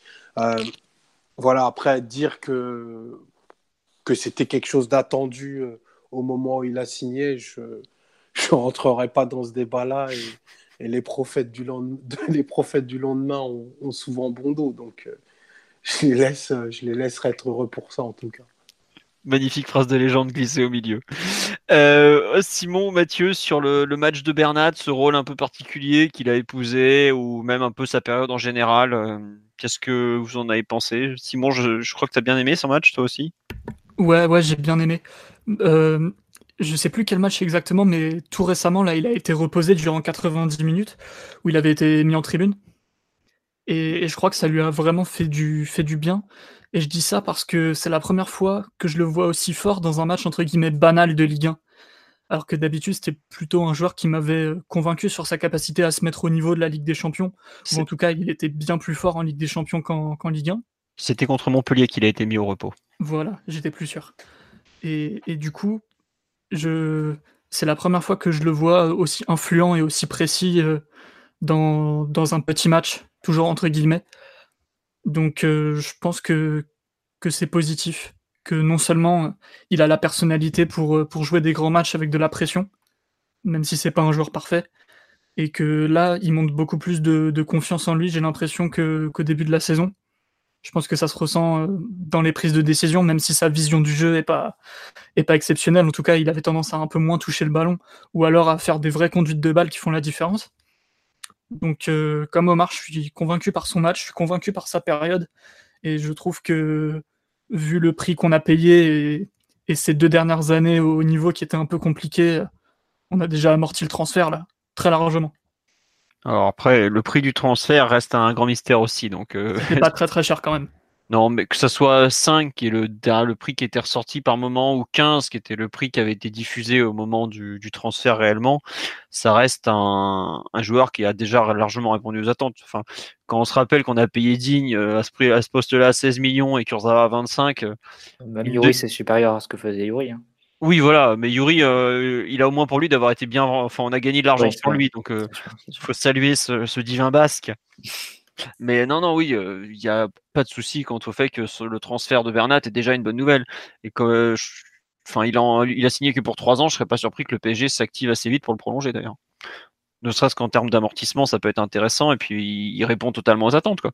Et, et moi, je trouve qu'il y a un truc qui est vraiment surprenant, c'est que il fait son meilleur match à un poste qui n'est pas le sien. Et en fait, où je trouve où il est le plus intéressant, c'est tu as l'impression que le fait de pouvoir attaquer les espaces, de pas être collé à la ligne, donc à jouer un peu ce, ce half space gauche, euh, lui a été très très favorable en fait. Et je trouve que ça pose une question quant au un peu à l'avenir. Est-ce qu'il faut continuer à le faire jouer euh, vraiment euh, collé à la, tout, à la ligne, comme on l'a vu bah, logiquement quand on joue à 4 et encore plus à 5 Ou est-ce qu'il faut justement lui donner plus de liberté et la possibilité de se réaxer? Parce que pareil à Manchester, le meilleur moment de son match, c'est pratiquement quand il se réaxe euh, sur le deuxième but et pour ensuite ouvrir vers Di Maria.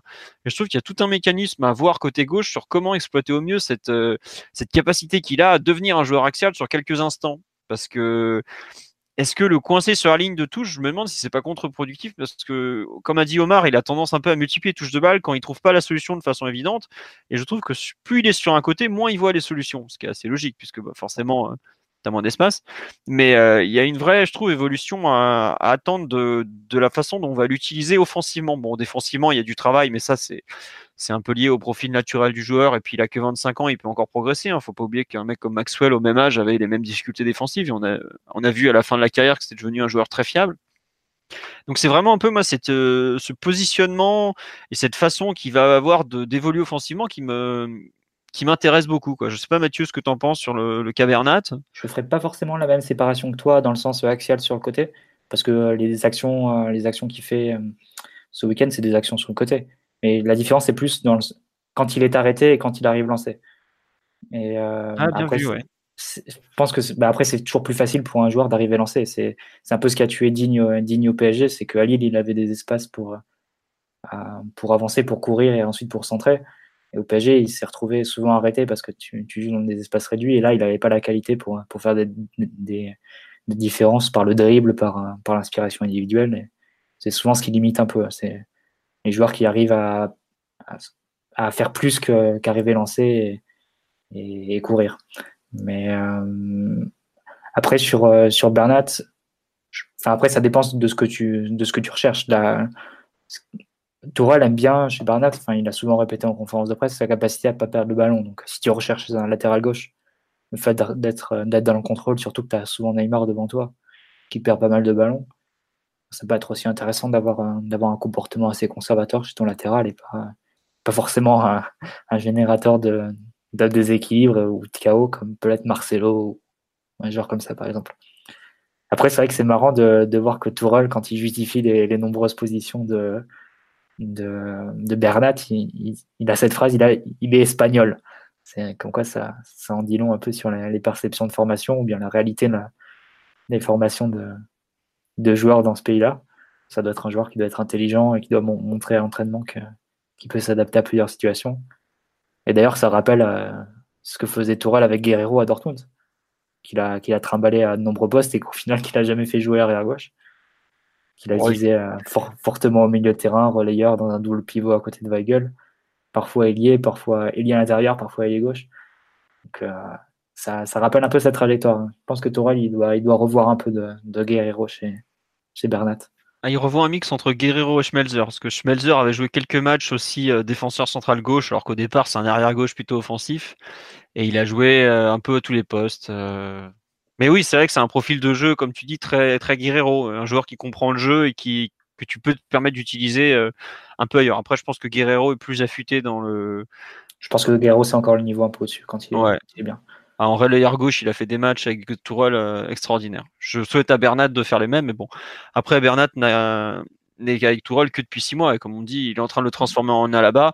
Je lui souhaite d'atteindre le niveau d'Alaba. Euh, Enfin, là, c'est- là- là, Philo, Philo, je te rappelle qu'il y a quelques minutes, tu nous as dit que Bernat était au même point que Maxwell à 25 ans. quand même, euh, défensivement, défensivement. Parce alors que que Maxwell était titulaire à l'Inter et tout. Enfin bon, pas, pas à 25 ans, hein. il arrive plus tard à l'Inter. Non, il arrive jeune à l'Inter. Il arrive euh, ah, en mais- 2005 ou en 2006. c'est l'Inter de Mancini quand il. Ouais, il joue souvent milieu gauche aussi. hein. C'est vrai. Ouais, voilà, parce qu'il Ouais. défendait mal à l'époque. Justement, c'était le souci, c'est qu'en Italie, il trouvait qu'il défendait trop mal, il le faisait jouer un cran plus haut, quoi. Après, c'est défendre mal à la sauce italienne. hein. Ouais, voilà. Non, C'est vrai. très relatif. Ouais, et puis c'est parce que tu as Zanetti aussi euh, pour jouer derrière. Exactement. Euh, Tiens, on nous dit mettre Bernat en stopper gauche peut l'aider à progresser défensivement. Ah, je suis pas sûr parce que c'est pas les, c'est pas les mêmes courses à faire. Euh, Bernat, il y a souvent des problèmes dans son dos à gérer. euh, Il est un peu petit aussi, peut-être. Ouais, il est un peu petit et tout, mais bon, je trouve qu'il y a, il y a quand même. euh, c'est plus une, une culture défensive qui lui manque. Et là aussi, euh, Tourelle pourrait dire, bah, il est espagnol, hein. Mais c'est plus compliqué, faire progresser Bernat défensivement, je pense que c'est peut-être plus un gros chantier que de savoir en tirer plus offensivement, parce que c'est quelque chose qu'il a justement que les Allemands n'ont jamais su lui apporter, alors que pourtant, bah le Bayern euh, se retrouve souvent dans des matchs où il y a besoin de faire beaucoup de corrections parce que c'est très offensif en Bundesliga. Enfin, pas tout le temps, mais il y a quand même souvent des matchs où il y a pas mal à faire. Et c'est un domaine où il n'a pas vraiment progressé en Bavière. Donc, euh, autant je pense qu'il a beaucoup progressé dans le jeu de position, notamment via les, deux ans sous Guardiola. On me demandait ce qu'il avait déjà fait une saison comme celle-là au Bayern. La première est plutôt bonne. Après, les suivantes, c'est globalement catastrophique. Et je pense qu'il avait besoin de changer euh, beaucoup de choses. Euh, ça enfin, il était dans une sale spirale là-bas. Il fallait qu'il parte pour tout le monde, hein, donc c'était très bien. Mais euh, il y a encore beaucoup à progresser effectivement pour Bernat sur l'aspect défensif. Euh, on nous dit Maxwell n'a jamais été aussi nul défensivement. Maxwell était un latéral très brésilien à son arrivée en Europe. C'est à la fin, il joue, euh, il joue comme un Italien plus qu'autre chose, mais au départ, c'est c'est avant tout un latéral brésilien très offensif. hein. Si, comme, comme dit Omar, s'il jouait milieu offensif, c'était pas un hasard non plus. Bref, Euh, bon, on va finir un peu ce PSG Nîmes Euh, sur le. En tout cas, si on m'avait dit que fin, fin février, on serait en train de parler de modifier la structure pour optimiser Bernat, je serais même pas parié un pépin de raisin. Donc, franchement, c'est déjà une belle victoire euh, de, d'en avoir cette version-là à ce moment de l'année. Ah oui, non, mais oui. Faut- enfin, il, il est très au-dessus des espérances, oui.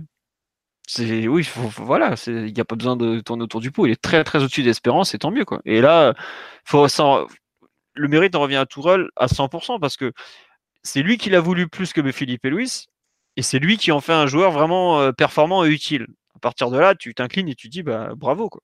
Enfin, le- choix euh, derrière était bon, tout était bon. Après, il faudra voir jusqu'à quel niveau il est capable de, de t'emmener. Et est-ce que au plus haut niveau, ça sera pas un frein? Mais sinon, pour l'instant, ouais, c'est un transfert sur lequel son entraîneur a eu tout bon. Quoi. Ouais, enfin, quand on voit le match qu'a fait Philippe Louis euh, en Ligue des Champions face à la Juve, Bernat, il a encore du pain sur la planche. hein. Mais Philippe Louis, c'est pas une très bonne saison à Atletico. Après, c'est vrai que vu les circonstances dans lesquelles son transfert ne s'est pas fait, ça peut s'expliquer, mais globalement, il ne fait pas une très très bonne saison à, à l'Atletico, à l'ami Philippe.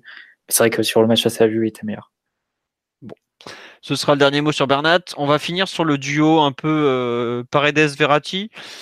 Euh, Qui veut se lancer? Est-ce qu'on envoie tout de suite euh, l'avocat de l'Argentin ou Non, vous savez quoi? Allez-y et, et je- j'apporterai euh, la cerise sur le gâteau. Euh, Qui veut commencer? Mathieu, Omar euh, sur le, le match un peu et puis même l'association des deux. Je sais pas ce que vous en avez pensé. Ou je me lance hein, si vous voulez. hein. Vas-y, vas-y, lance-toi. Bah, en fait, j'attendais de ce duo, de cette première entre les deux, un peu revoir euh, Verratti Mota, dans le sens où pour moi Paredes a complètement les caractéristiques pour être le successeur de Mota, notamment l'impact sur le jeu.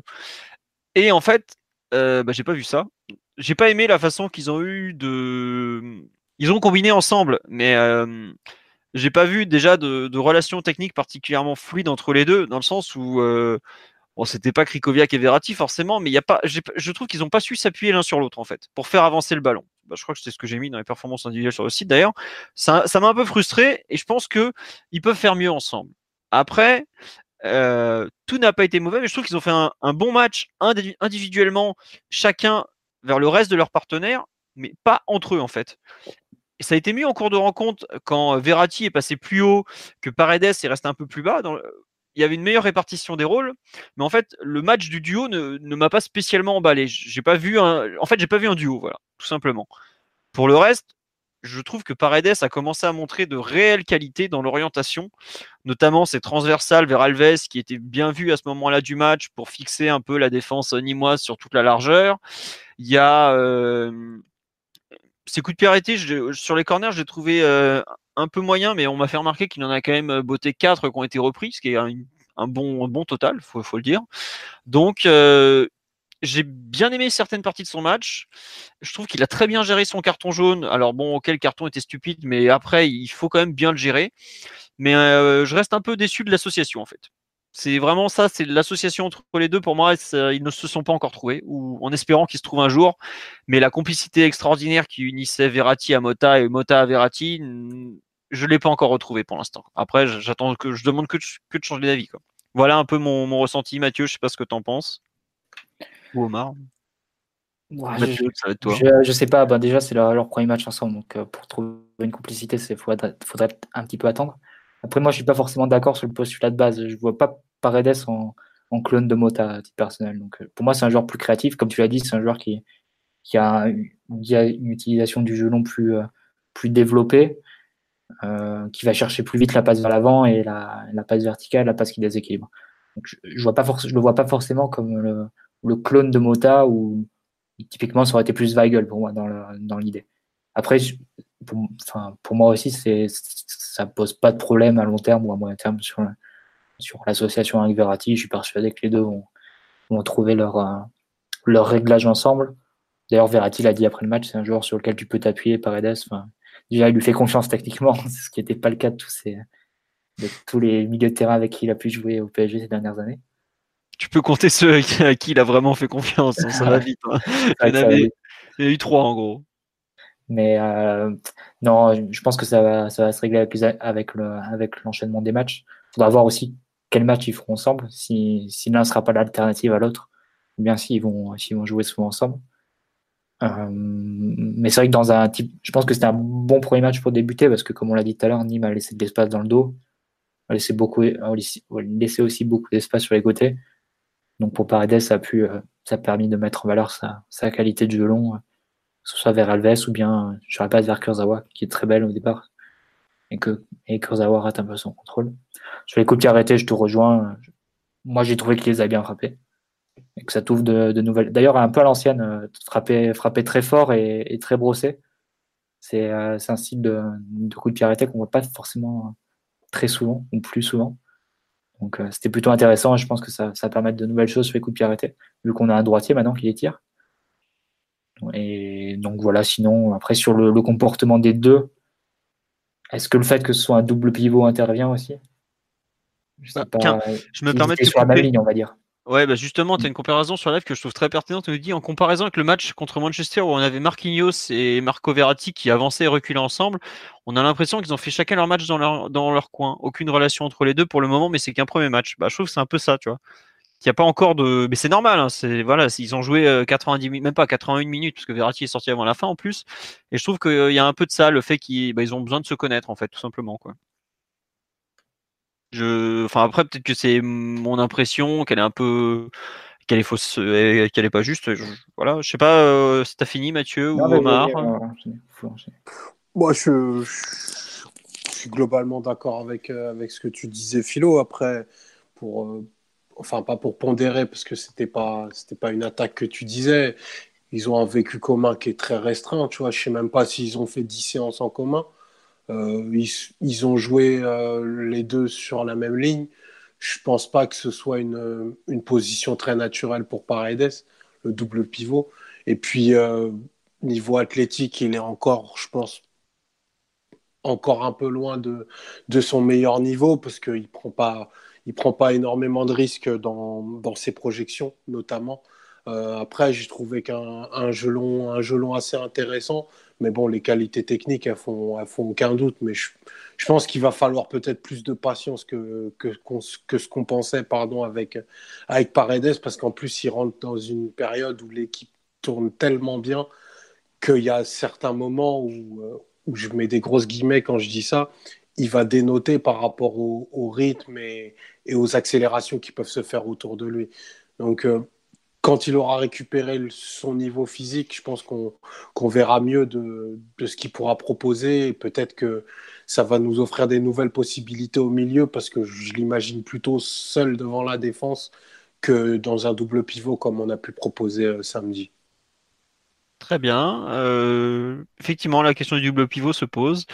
Euh, Simon, tu veux rajouter, tu veux défendre, tu veux, enfin comme tu veux. Vas-y. Hmm, bah pour donner mon avis sur l'association, la relation entre les deux n'était pas évidente du tout, surtout en, première mi-temps, mais aussi des raisons de, système et d'animation qui font que, comme ils jouaient un petit peu trop sur la même ligne, ça manquait un peu de profondeur euh, et de, densité entre les deux pour pouvoir échanger.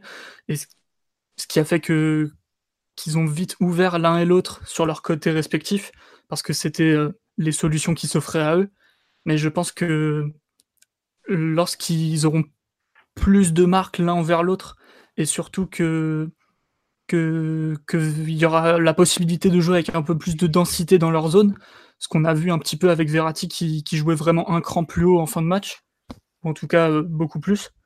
Là, c'était quand même un peu plus intéressant où ils ont pu remiser ou euh, absorber la pression avec des passes euh, en une touche. C'était déjà un petit peu mieux. Après, ils n'ont pas montré une immense complicité, mais ils n'ont pas non plus monté, montré d'incompréhension. Par exemple, le, double pivot euh, euh, Paredes Alves qu'on a vu à un moment, en tout cas, je sais plus si c'était un double pivot, mais ça ressemblait vu qu'Alves euh, c'était contre Bordeaux, je crois, ou, ou je sais plus. Enfin, ils jouaient ensemble et Alves ignorait royalement Paredes en ne lui laissant aucun ballon. C'était Alves qui prenait le ballon, il conduisait la balle et il faisait un peu, un peu ses trucs. Au moins avec Verratti, c'était un petit peu mieux. Et surtout, j'ai trouvé qu'il y avait pas mal de communication, en tout cas, entre les deux. Déjà, Paredes, c'est un joueur qui communique beaucoup sur le terrain, qui, oriente le jeu par la voix, par des gestes, qui a tendance à, pas mal échanger tout le long du match euh, avec ses coéquipiers. Et Verratti aussi, il a tendance à être un peu euh, bavard sur le terrain. Et comme Paredes parle parfaitement italien, ils ont aucun souci pour, euh, pour communiquer, c'est déjà, déjà pas mal. Et de toute façon, ils ont des qualités tellement, ils sont tellement faits pour s'entendre techniquement, même si Paredes n'est pas, n'est pas Thiago Motta, euh, que ça va forcément s'améliorer, ça ne fait aucun doute. Puis surtout, euh, euh, ah, j'ai encore perdu le, j'ai perdu un peu ce que je voulais dire. C'est pas très grave. Non, mais en gros, pour résumer, on est tous assez confiants quant au quant au fait que ça aille dans le bon sens. Et c'est vrai que pour une première, on aurait pu espérer mieux, en gros, mais c'est pas, c'est pas du tout catastrophique. Et puis, ça, nous faisait forcément un peu rêver. Ça fait très longtemps que Verratti n'avait pas eu un, partenaire qui pouvait un peu lui rendre le ballon techniquement euh, au milieu de terrain. Donc euh, ça a suscité beaucoup d'attentes. Même Paredes, euh, individuellement, au-delà de son association, j'ai l'impression que nous, on n'est pas trop du genre à polémiquer parce que on le connaît assez bien et on sait, on sait ce qu'il peut donner à ce moment-là et on n'attend pas des choses qu'il peut pas donner du tout ou qu'il peut pas donner en ce moment. Donc euh, nous, on est, on est plutôt tranquille face à ses performances. Mais il faut pas, il faut pas non plus imaginer Paredes en un joueur qu'il n'est pas. Euh, il y a beaucoup de gens qui disent qu'il ressemble beaucoup à Verratti dans la manière de conduire le ballon vers l'avant, de d'aller s'associer dans le, dans le jeu très très court, euh, dans des zones un peu plus avancées du terrain, comme l'a fait Verratti hier. Moi, je l'ai jamais vu faire ça de, de sa vie. Hein. Peut-être qu'il le faisait un petit peu quand il jouait à Boca euh, et qu'il avait 17 ans, quoi. C'est tout.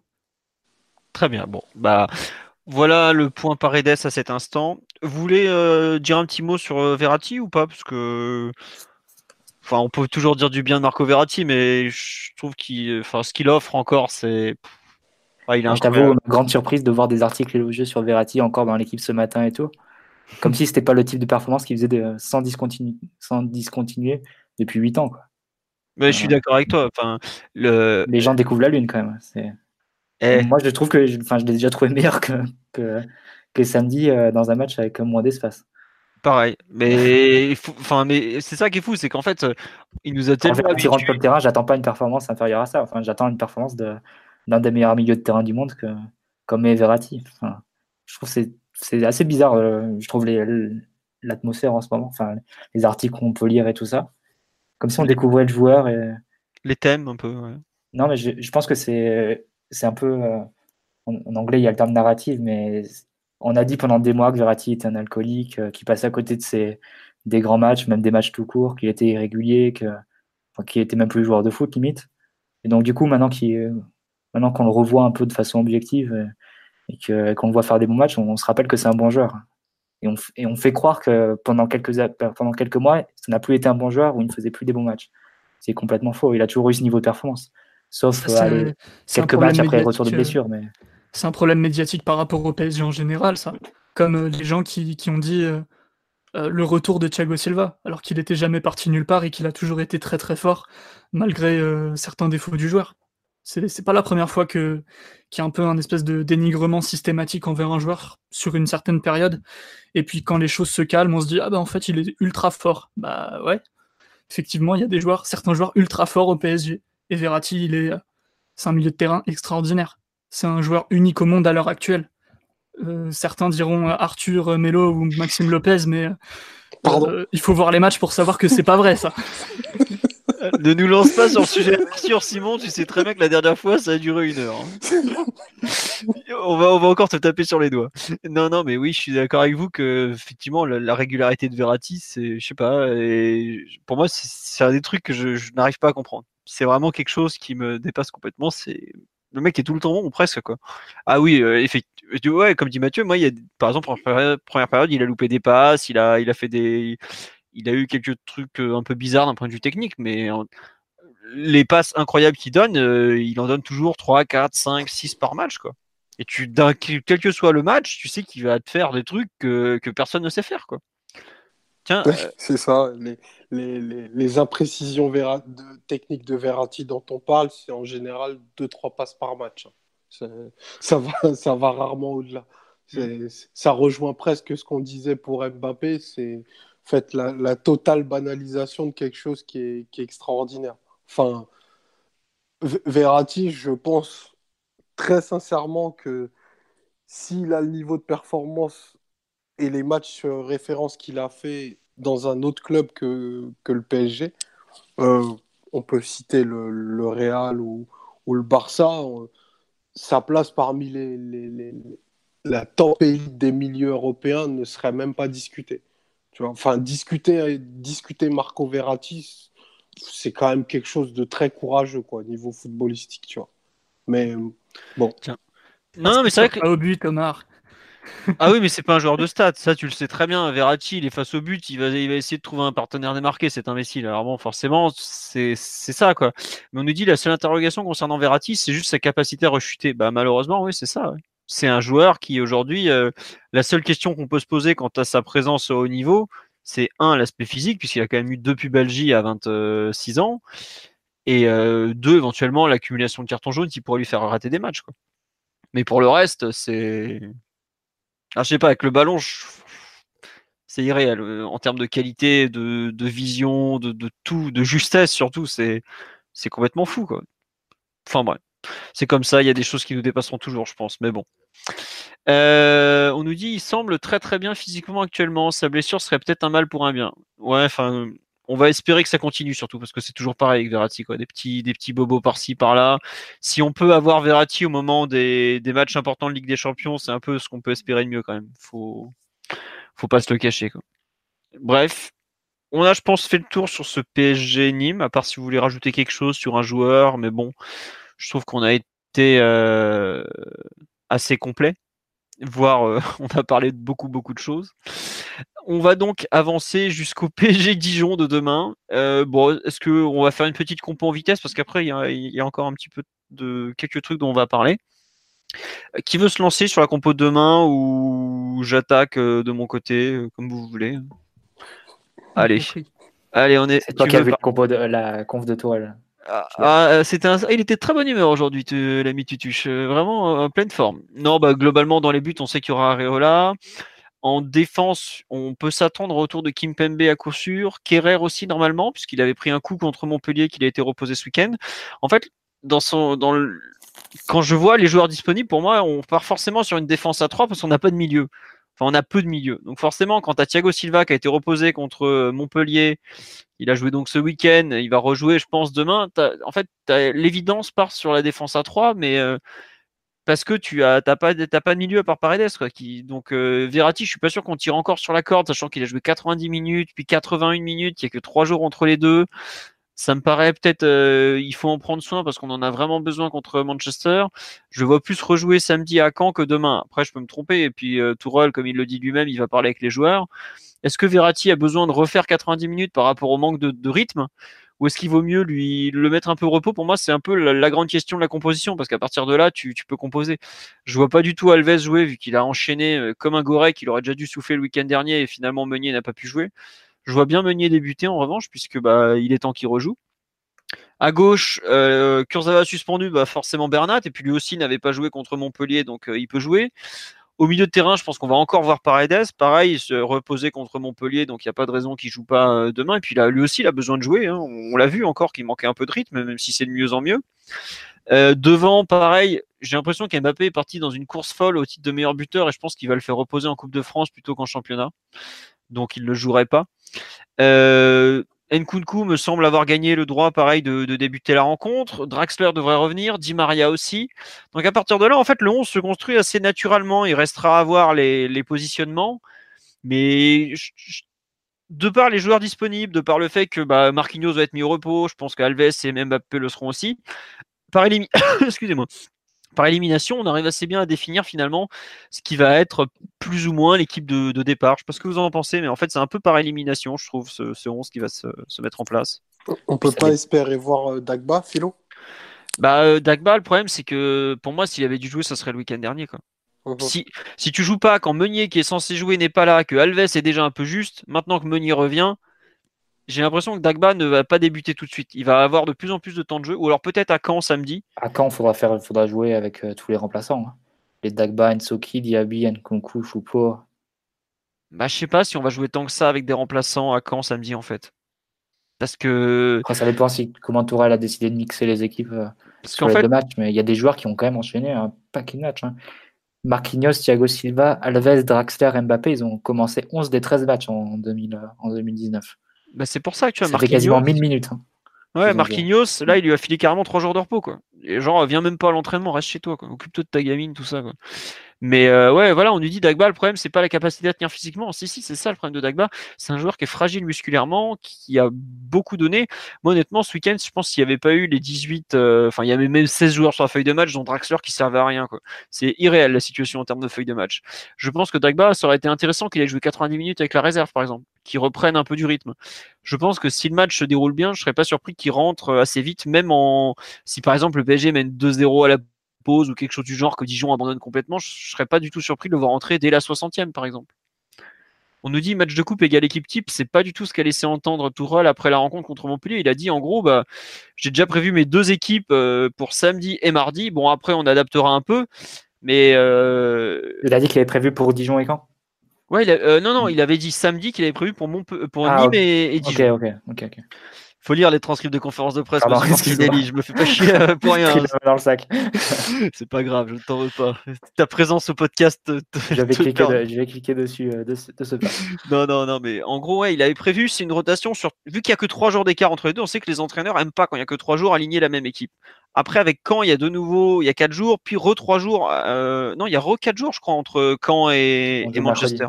On joue le mercredi, donc il y a quatre jours. Je pense qu'il mettra plus de titulaires à Caen que ce mardi. Là, on a vraiment fait euh, Montpellier, trois jours Nîmes, trois jours Dijon. S'il y a un match où ça va tourner sur certains qui ont vraiment été très sollicités, et comme tu l'as dit, euh, Marquinhos, Alves, Mbappé, ça joue tout le temps, pour moi, c'est pas possible. Par contre, ceux qui n'ont pas joué ce week-end, les euh, Kierer, Kimpembe, Di Maria, Draxler, tout ça, ça, va rejouer. Enfin, tu prends, je pense, la, la, liste des deux derniers matchs, tu regardes ceux qui n'ont pas joué un des deux, et tu obtiens directement l'équipe pour Dijon, en fait. Et forcément, bah, après, il y, a, ceux comme Kurzawa qui, sont suspendus. Ou, bah, bon, évidemment, ils vont pas jouer, mais vu il avait joué les deux matchs, donc normalement, voilà. Faudra voir s'il relance des joueurs comme Diaby, par exemple, ou, ou Ensoki, qu'on a très peu vu dernièrement, mais J'ai un peu de mal à y croire. Euh, sur un match comme ça, la coupe, ça a l'air de tenir à cœur. L'élimination contre Guingamp, elle est toujours pas passée. hein. La façon dont il en parle, euh, passer à côté d'un trophée, euh, ça lui a pas plu du tout. hein. Parce que Mais du coup, c'est étonnant que par exemple, un Mbappé, il joue face à Nîmes ce week-end et pas à Dijon euh, en coupe. Quoi. ouais, mais je, je pense honnêtement que le Et C'est le Mbappé, meilleur buteur, tu penses ouais, et puis le, le trophée, il a envie de marquer en ce moment. Je, enfin là, il est, il est quand même bien parti pour être meilleur buteur. Et puis, Enfin, Mbappé, il, avait, il venait d'enchaîner 8 matchs consécutifs titulaires, hein, je crois. ouais, ouais, je sais, mais c'est fou. Hein, ce Ah non. Villefranche, il entre en jeu, mais bon, il entre en jeu, il- il fait une heure. Quoi. Ouais, il joue une heure encore quoi. Et. Bordeaux, il me semble qu'il joue qu'une Bordeaux, il rentre à la mi-temps. Voilà. Mais bon, globalement, il a trop joué dernièrement, Mbappé, on est tous d'accord. Et même euh, Tourelle a dit que c'était presque dangereux de le faire jouer, donc c'est pour ça que je le vois pas retenter le coup contre Dijon, en fait. Non, non, c'est Après, c'est le joueur, bizarre qu'il ait pas économisé face à Nîmes pour le faire jouer face à Dijon. En fait, c'est la, la priorité qui est bizarre. Je trouve. ah, je suis d'accord avec toi, ouais. Mais bon. Après, peut-être qu'il faisait pas confiance à l'attaque euh, Choupo-Moting, Nkunku et un troisième, genre Diaby, pour jouer contre Nîmes. Mais du coup, il va leur faire confiance face à Dijon en coupe sur un match à élimination directe. Mais je, sais pas, je pense pas que les. Ah, remarque, il y aura Di Maria Draxler. ouais, Voilà, c'est pour ça en fait. Je pense qu'il a voulu euh, mettre une valeur sûre pour accompagner les deux autres en championnat où c'est déjà gagné. à Et en coupe, il ouais. Voilà, mais après, c'est vrai que sur un match de coupe, c'est aussi un risque de ne pas mettre ton meilleur buteur et de faire confiance à des joueurs moins forts devant le but que sont Di Maria, Draxler et Choupo-Moting. Mais bon, en théorie, tu joues contre un Dijon qui vient en claquette parce qu'ils sont concentrés sur le maintien. Si tu n'arrives pas à battre Dijon, si je me trompe pas, sur les dix derniers matchs, ils ont perdu 8 ou 9 quand même. Enfin, en théorie, Choupo-Moting est censé être là pour ça. Quoi. Bon, on verra. On nous dit que Tourelle a montré qu'il était très doué pour faire des équipes mixtes et pourtant performantes. Il fait la même chose demain, pas de quoi s'inquiéter. Bon, globalement, on n'est pas très très inquiet. hein, euh, voilà. quoi. Tiens, euh, on nous dit, selon certains, donc, euh, entre guillemets, c'est pas cité, dans les matchs tous les trois jours, au-delà de trois matchs joués de suite, on multiplie le risque de blessure par deux. Bah, ouais, ça, ouais. Enfin, moi, je, je sais pas d'où ça sort cette stat, mais Ouais, ça serait pas du tout. ça? Je sais pas, mais euh, tu, c'est Cyril là sur le live qui est un des habitués. Si tu peux préciser, ça nous intéresse. C'est en tout cas. intéressant ça. Voilà. Tu as Docteur Omar qui est intéressé parce qu'à son âge, avec les articulations, c'est ça devient dur tous les jours. Bon. Euh, Est-ce que vous voulez rajouter quelque chose sur ce PSG Dijon ou pas? J'attends juste euh, de savoir si Paredes est titulaire ou pas pour prendre ma place, c'est tout. D'accord. Oh, bah, les places sont à 2 euros. Espèce de pince. ouais. faites un PayPal à l'ami Simon pour ses vidéos, comme ça il pourra aller Je voir mettrai Paredes mon PayPal euh, au hashtag culture PSG live. Et deuxième hashtag Piotr au parc. Voilà. Bon, non mais bon, on verra. Après, ouais, c'est vrai que le match est tard. 21h10, ça c'est chiant. Faut... J'étais pas content, je vous le redis. 21h10, c'est trop tard, France 2. On en a marre. On veut aller se coucher avant 3h du matin qu'on travaille sur les rencontres. On en a marre. Bon, sur ce, on va passer à la suite. Euh, on va faire un petit point hand et puis après, je vais vous parler de la Youth parce qu'il s'est quand même passé pas mal de choses. En hand, euh, le PSG hand est déjà en quart de finale avec des champions. Il était qualifié sans jouer puisque de mémoire Nantes avait fait tomber Zeged en poule et puis bah après ils ont fait tourner dimanche. Ils étaient à Célier en Slovénie si je me trompe pas. Ils ont tranquillement gagné de 4 buts, il me semble 36-32. Il y a eu le compte rendu qui a été publié en fin de matinée sur le site. Voilà, c'est ça 36-32. Bon, euh, le PSG en tête du championnat, en tête de sa poule en Ligue des Champions, mais bon bah comme tous les ans ils vont être jugés sur le Final Four de la Ligue des Champions. Mais bref, ça se passe. Ah oui, ils avaient gagné à Toulouse en milieu de semaine aussi contre le Phoenix. Globalement, ça tourne super, super bien. Donc, ça va nickel. La réserve, jouait contre le leader Chartres, qui était privé de son meilleur buteur. C'est- La réserve s'est imposée 2-1. Euh, ça se jouait samedi après-midi en même temps que les. Que, comment ça s'appelle que les, que les pros. Euh, les buts ont été marqués par euh, Atta qui a ouvert le score sur un centre de Toufiki en début de rencontre. Euh, égalisation des Chartrains sur juste avant la mi-temps de mémoire. Et ensuite, but de la victoire de Dina Ebimbe qui a fait une percée extraordinaire avant de marquer d'une jolie frappe à l'entrée de la surface, si je me me trompe pas. Victoire de 1 qui est une très bonne opération au classement, qui fait du bien. Il y a eu un compte rendu très complet publié sur le site par l'ami Nico, donc euh, allez le lire. Vous aurez pas mal de précisions, notamment sur la période actuelle où on voit que ça manque un peu de de, comment dirais-je de, de repères offensivement, mais bon, la réserve s'est bien repris après avoir euh, connu des, des passages compliqués. Pour le maintien, ça sent plutôt bon aussi, donc c'est une bonne chose. Euh, concernant le fameux chiffre des blessures, c'est Marty Perarno dans le livre sur Guardiola, visiblement, qui s'appelle, euh, qui cite le préparateur physique de Guardiola dans Pep Confidential. Voilà.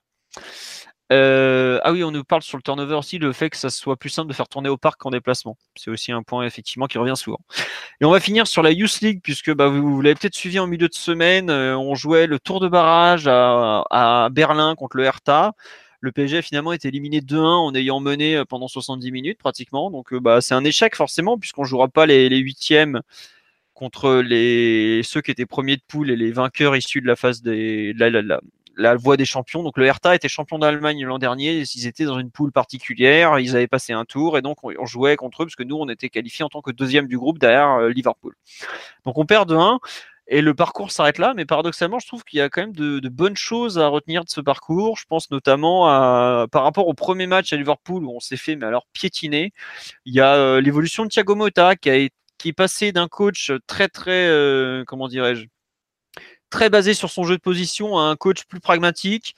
Et là, contre Berlin, il est revenu à ce qu'il aime le plus, les combinaisons au milieu, la volonté de ressortir en permanence le ballon depuis l'arrière. Bah, ça nous a coûté cher parce que le deuxième but, euh, celui qui nous élimine, c'est sur une mauvaise relance, par exemple. Alors que c'était peut-être plus simple de mettre un grand ballon devant. Euh, mais globalement, je trouve que le parcours a montré la personnalité de certains joueurs, le développement qu'il y a eu de certains joueurs qui est vraiment positif. En défense, notamment, je pense à Pembele, à Nyanzu, à euh, les deux latéraux. Bon, Cody Williams s'est gravement blessé, mais il y a eu des bonnes choses de montrer. Au milieu de terrain, l'envergure qu'a pris, par exemple, Aouchiche en cours de compétition, qui a pris euh, Ruiz, qui a été vraiment, vraiment, vraiment intéressant. Il y a euh, Capo devant la défense, Fadiga. Je trouve que pour tous ces joueurs, même si la compétition s'arrête un peu, un peu vite, ça a été vraiment une, une vraie belle expérience et effectivement, euh, on perd à cause de notre jeunesse, mais je pense qu'à moyen terme, ce sera quelque chose qu'on ne regrettera pas.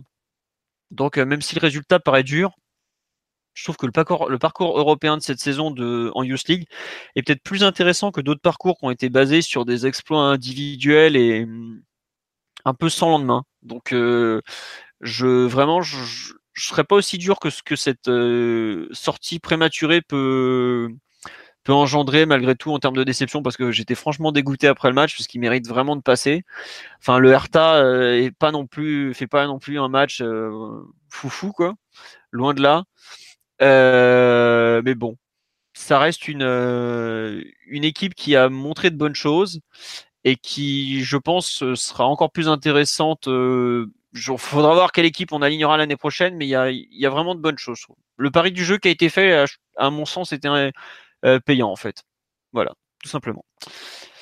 Euh, bon, je crois qu'on a fait le tour sur l'actualité du PSG pour cette semaine. Euh, on fera un podcast normalement lundi prochain si tout va bien. Bah oui, en plus on aura un gros podcast entre le débrief de PSG Caen, enfin de Caen PSG et la préparation de Manchester.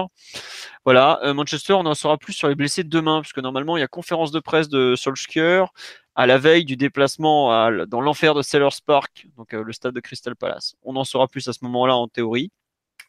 Sur ce, on va vous souhaiter une bonne soirée à tous. On vous remercie pour votre fidélité. Vous êtes encore près de 300 à m'écouter parler de la Youth League et à nous écouter parler de tout et, et de rien.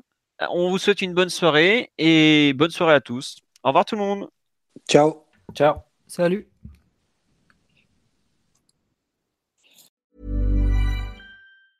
Normally, being a little extra can be a bit much, but when it comes to healthcare, it pays to be extra. And United Healthcare makes it easy with Health Protector Guard fixed indemnity insurance plans. Underwritten by Golden Rule Insurance Company, they supplement your primary plan, helping you manage out of pocket costs without the usual requirements and restrictions like deductibles and enrollment periods. So when it comes to covering your medical bills, you can feel good about being a little extra. Visit uh1.com to find the Health Protector Guard plan for you.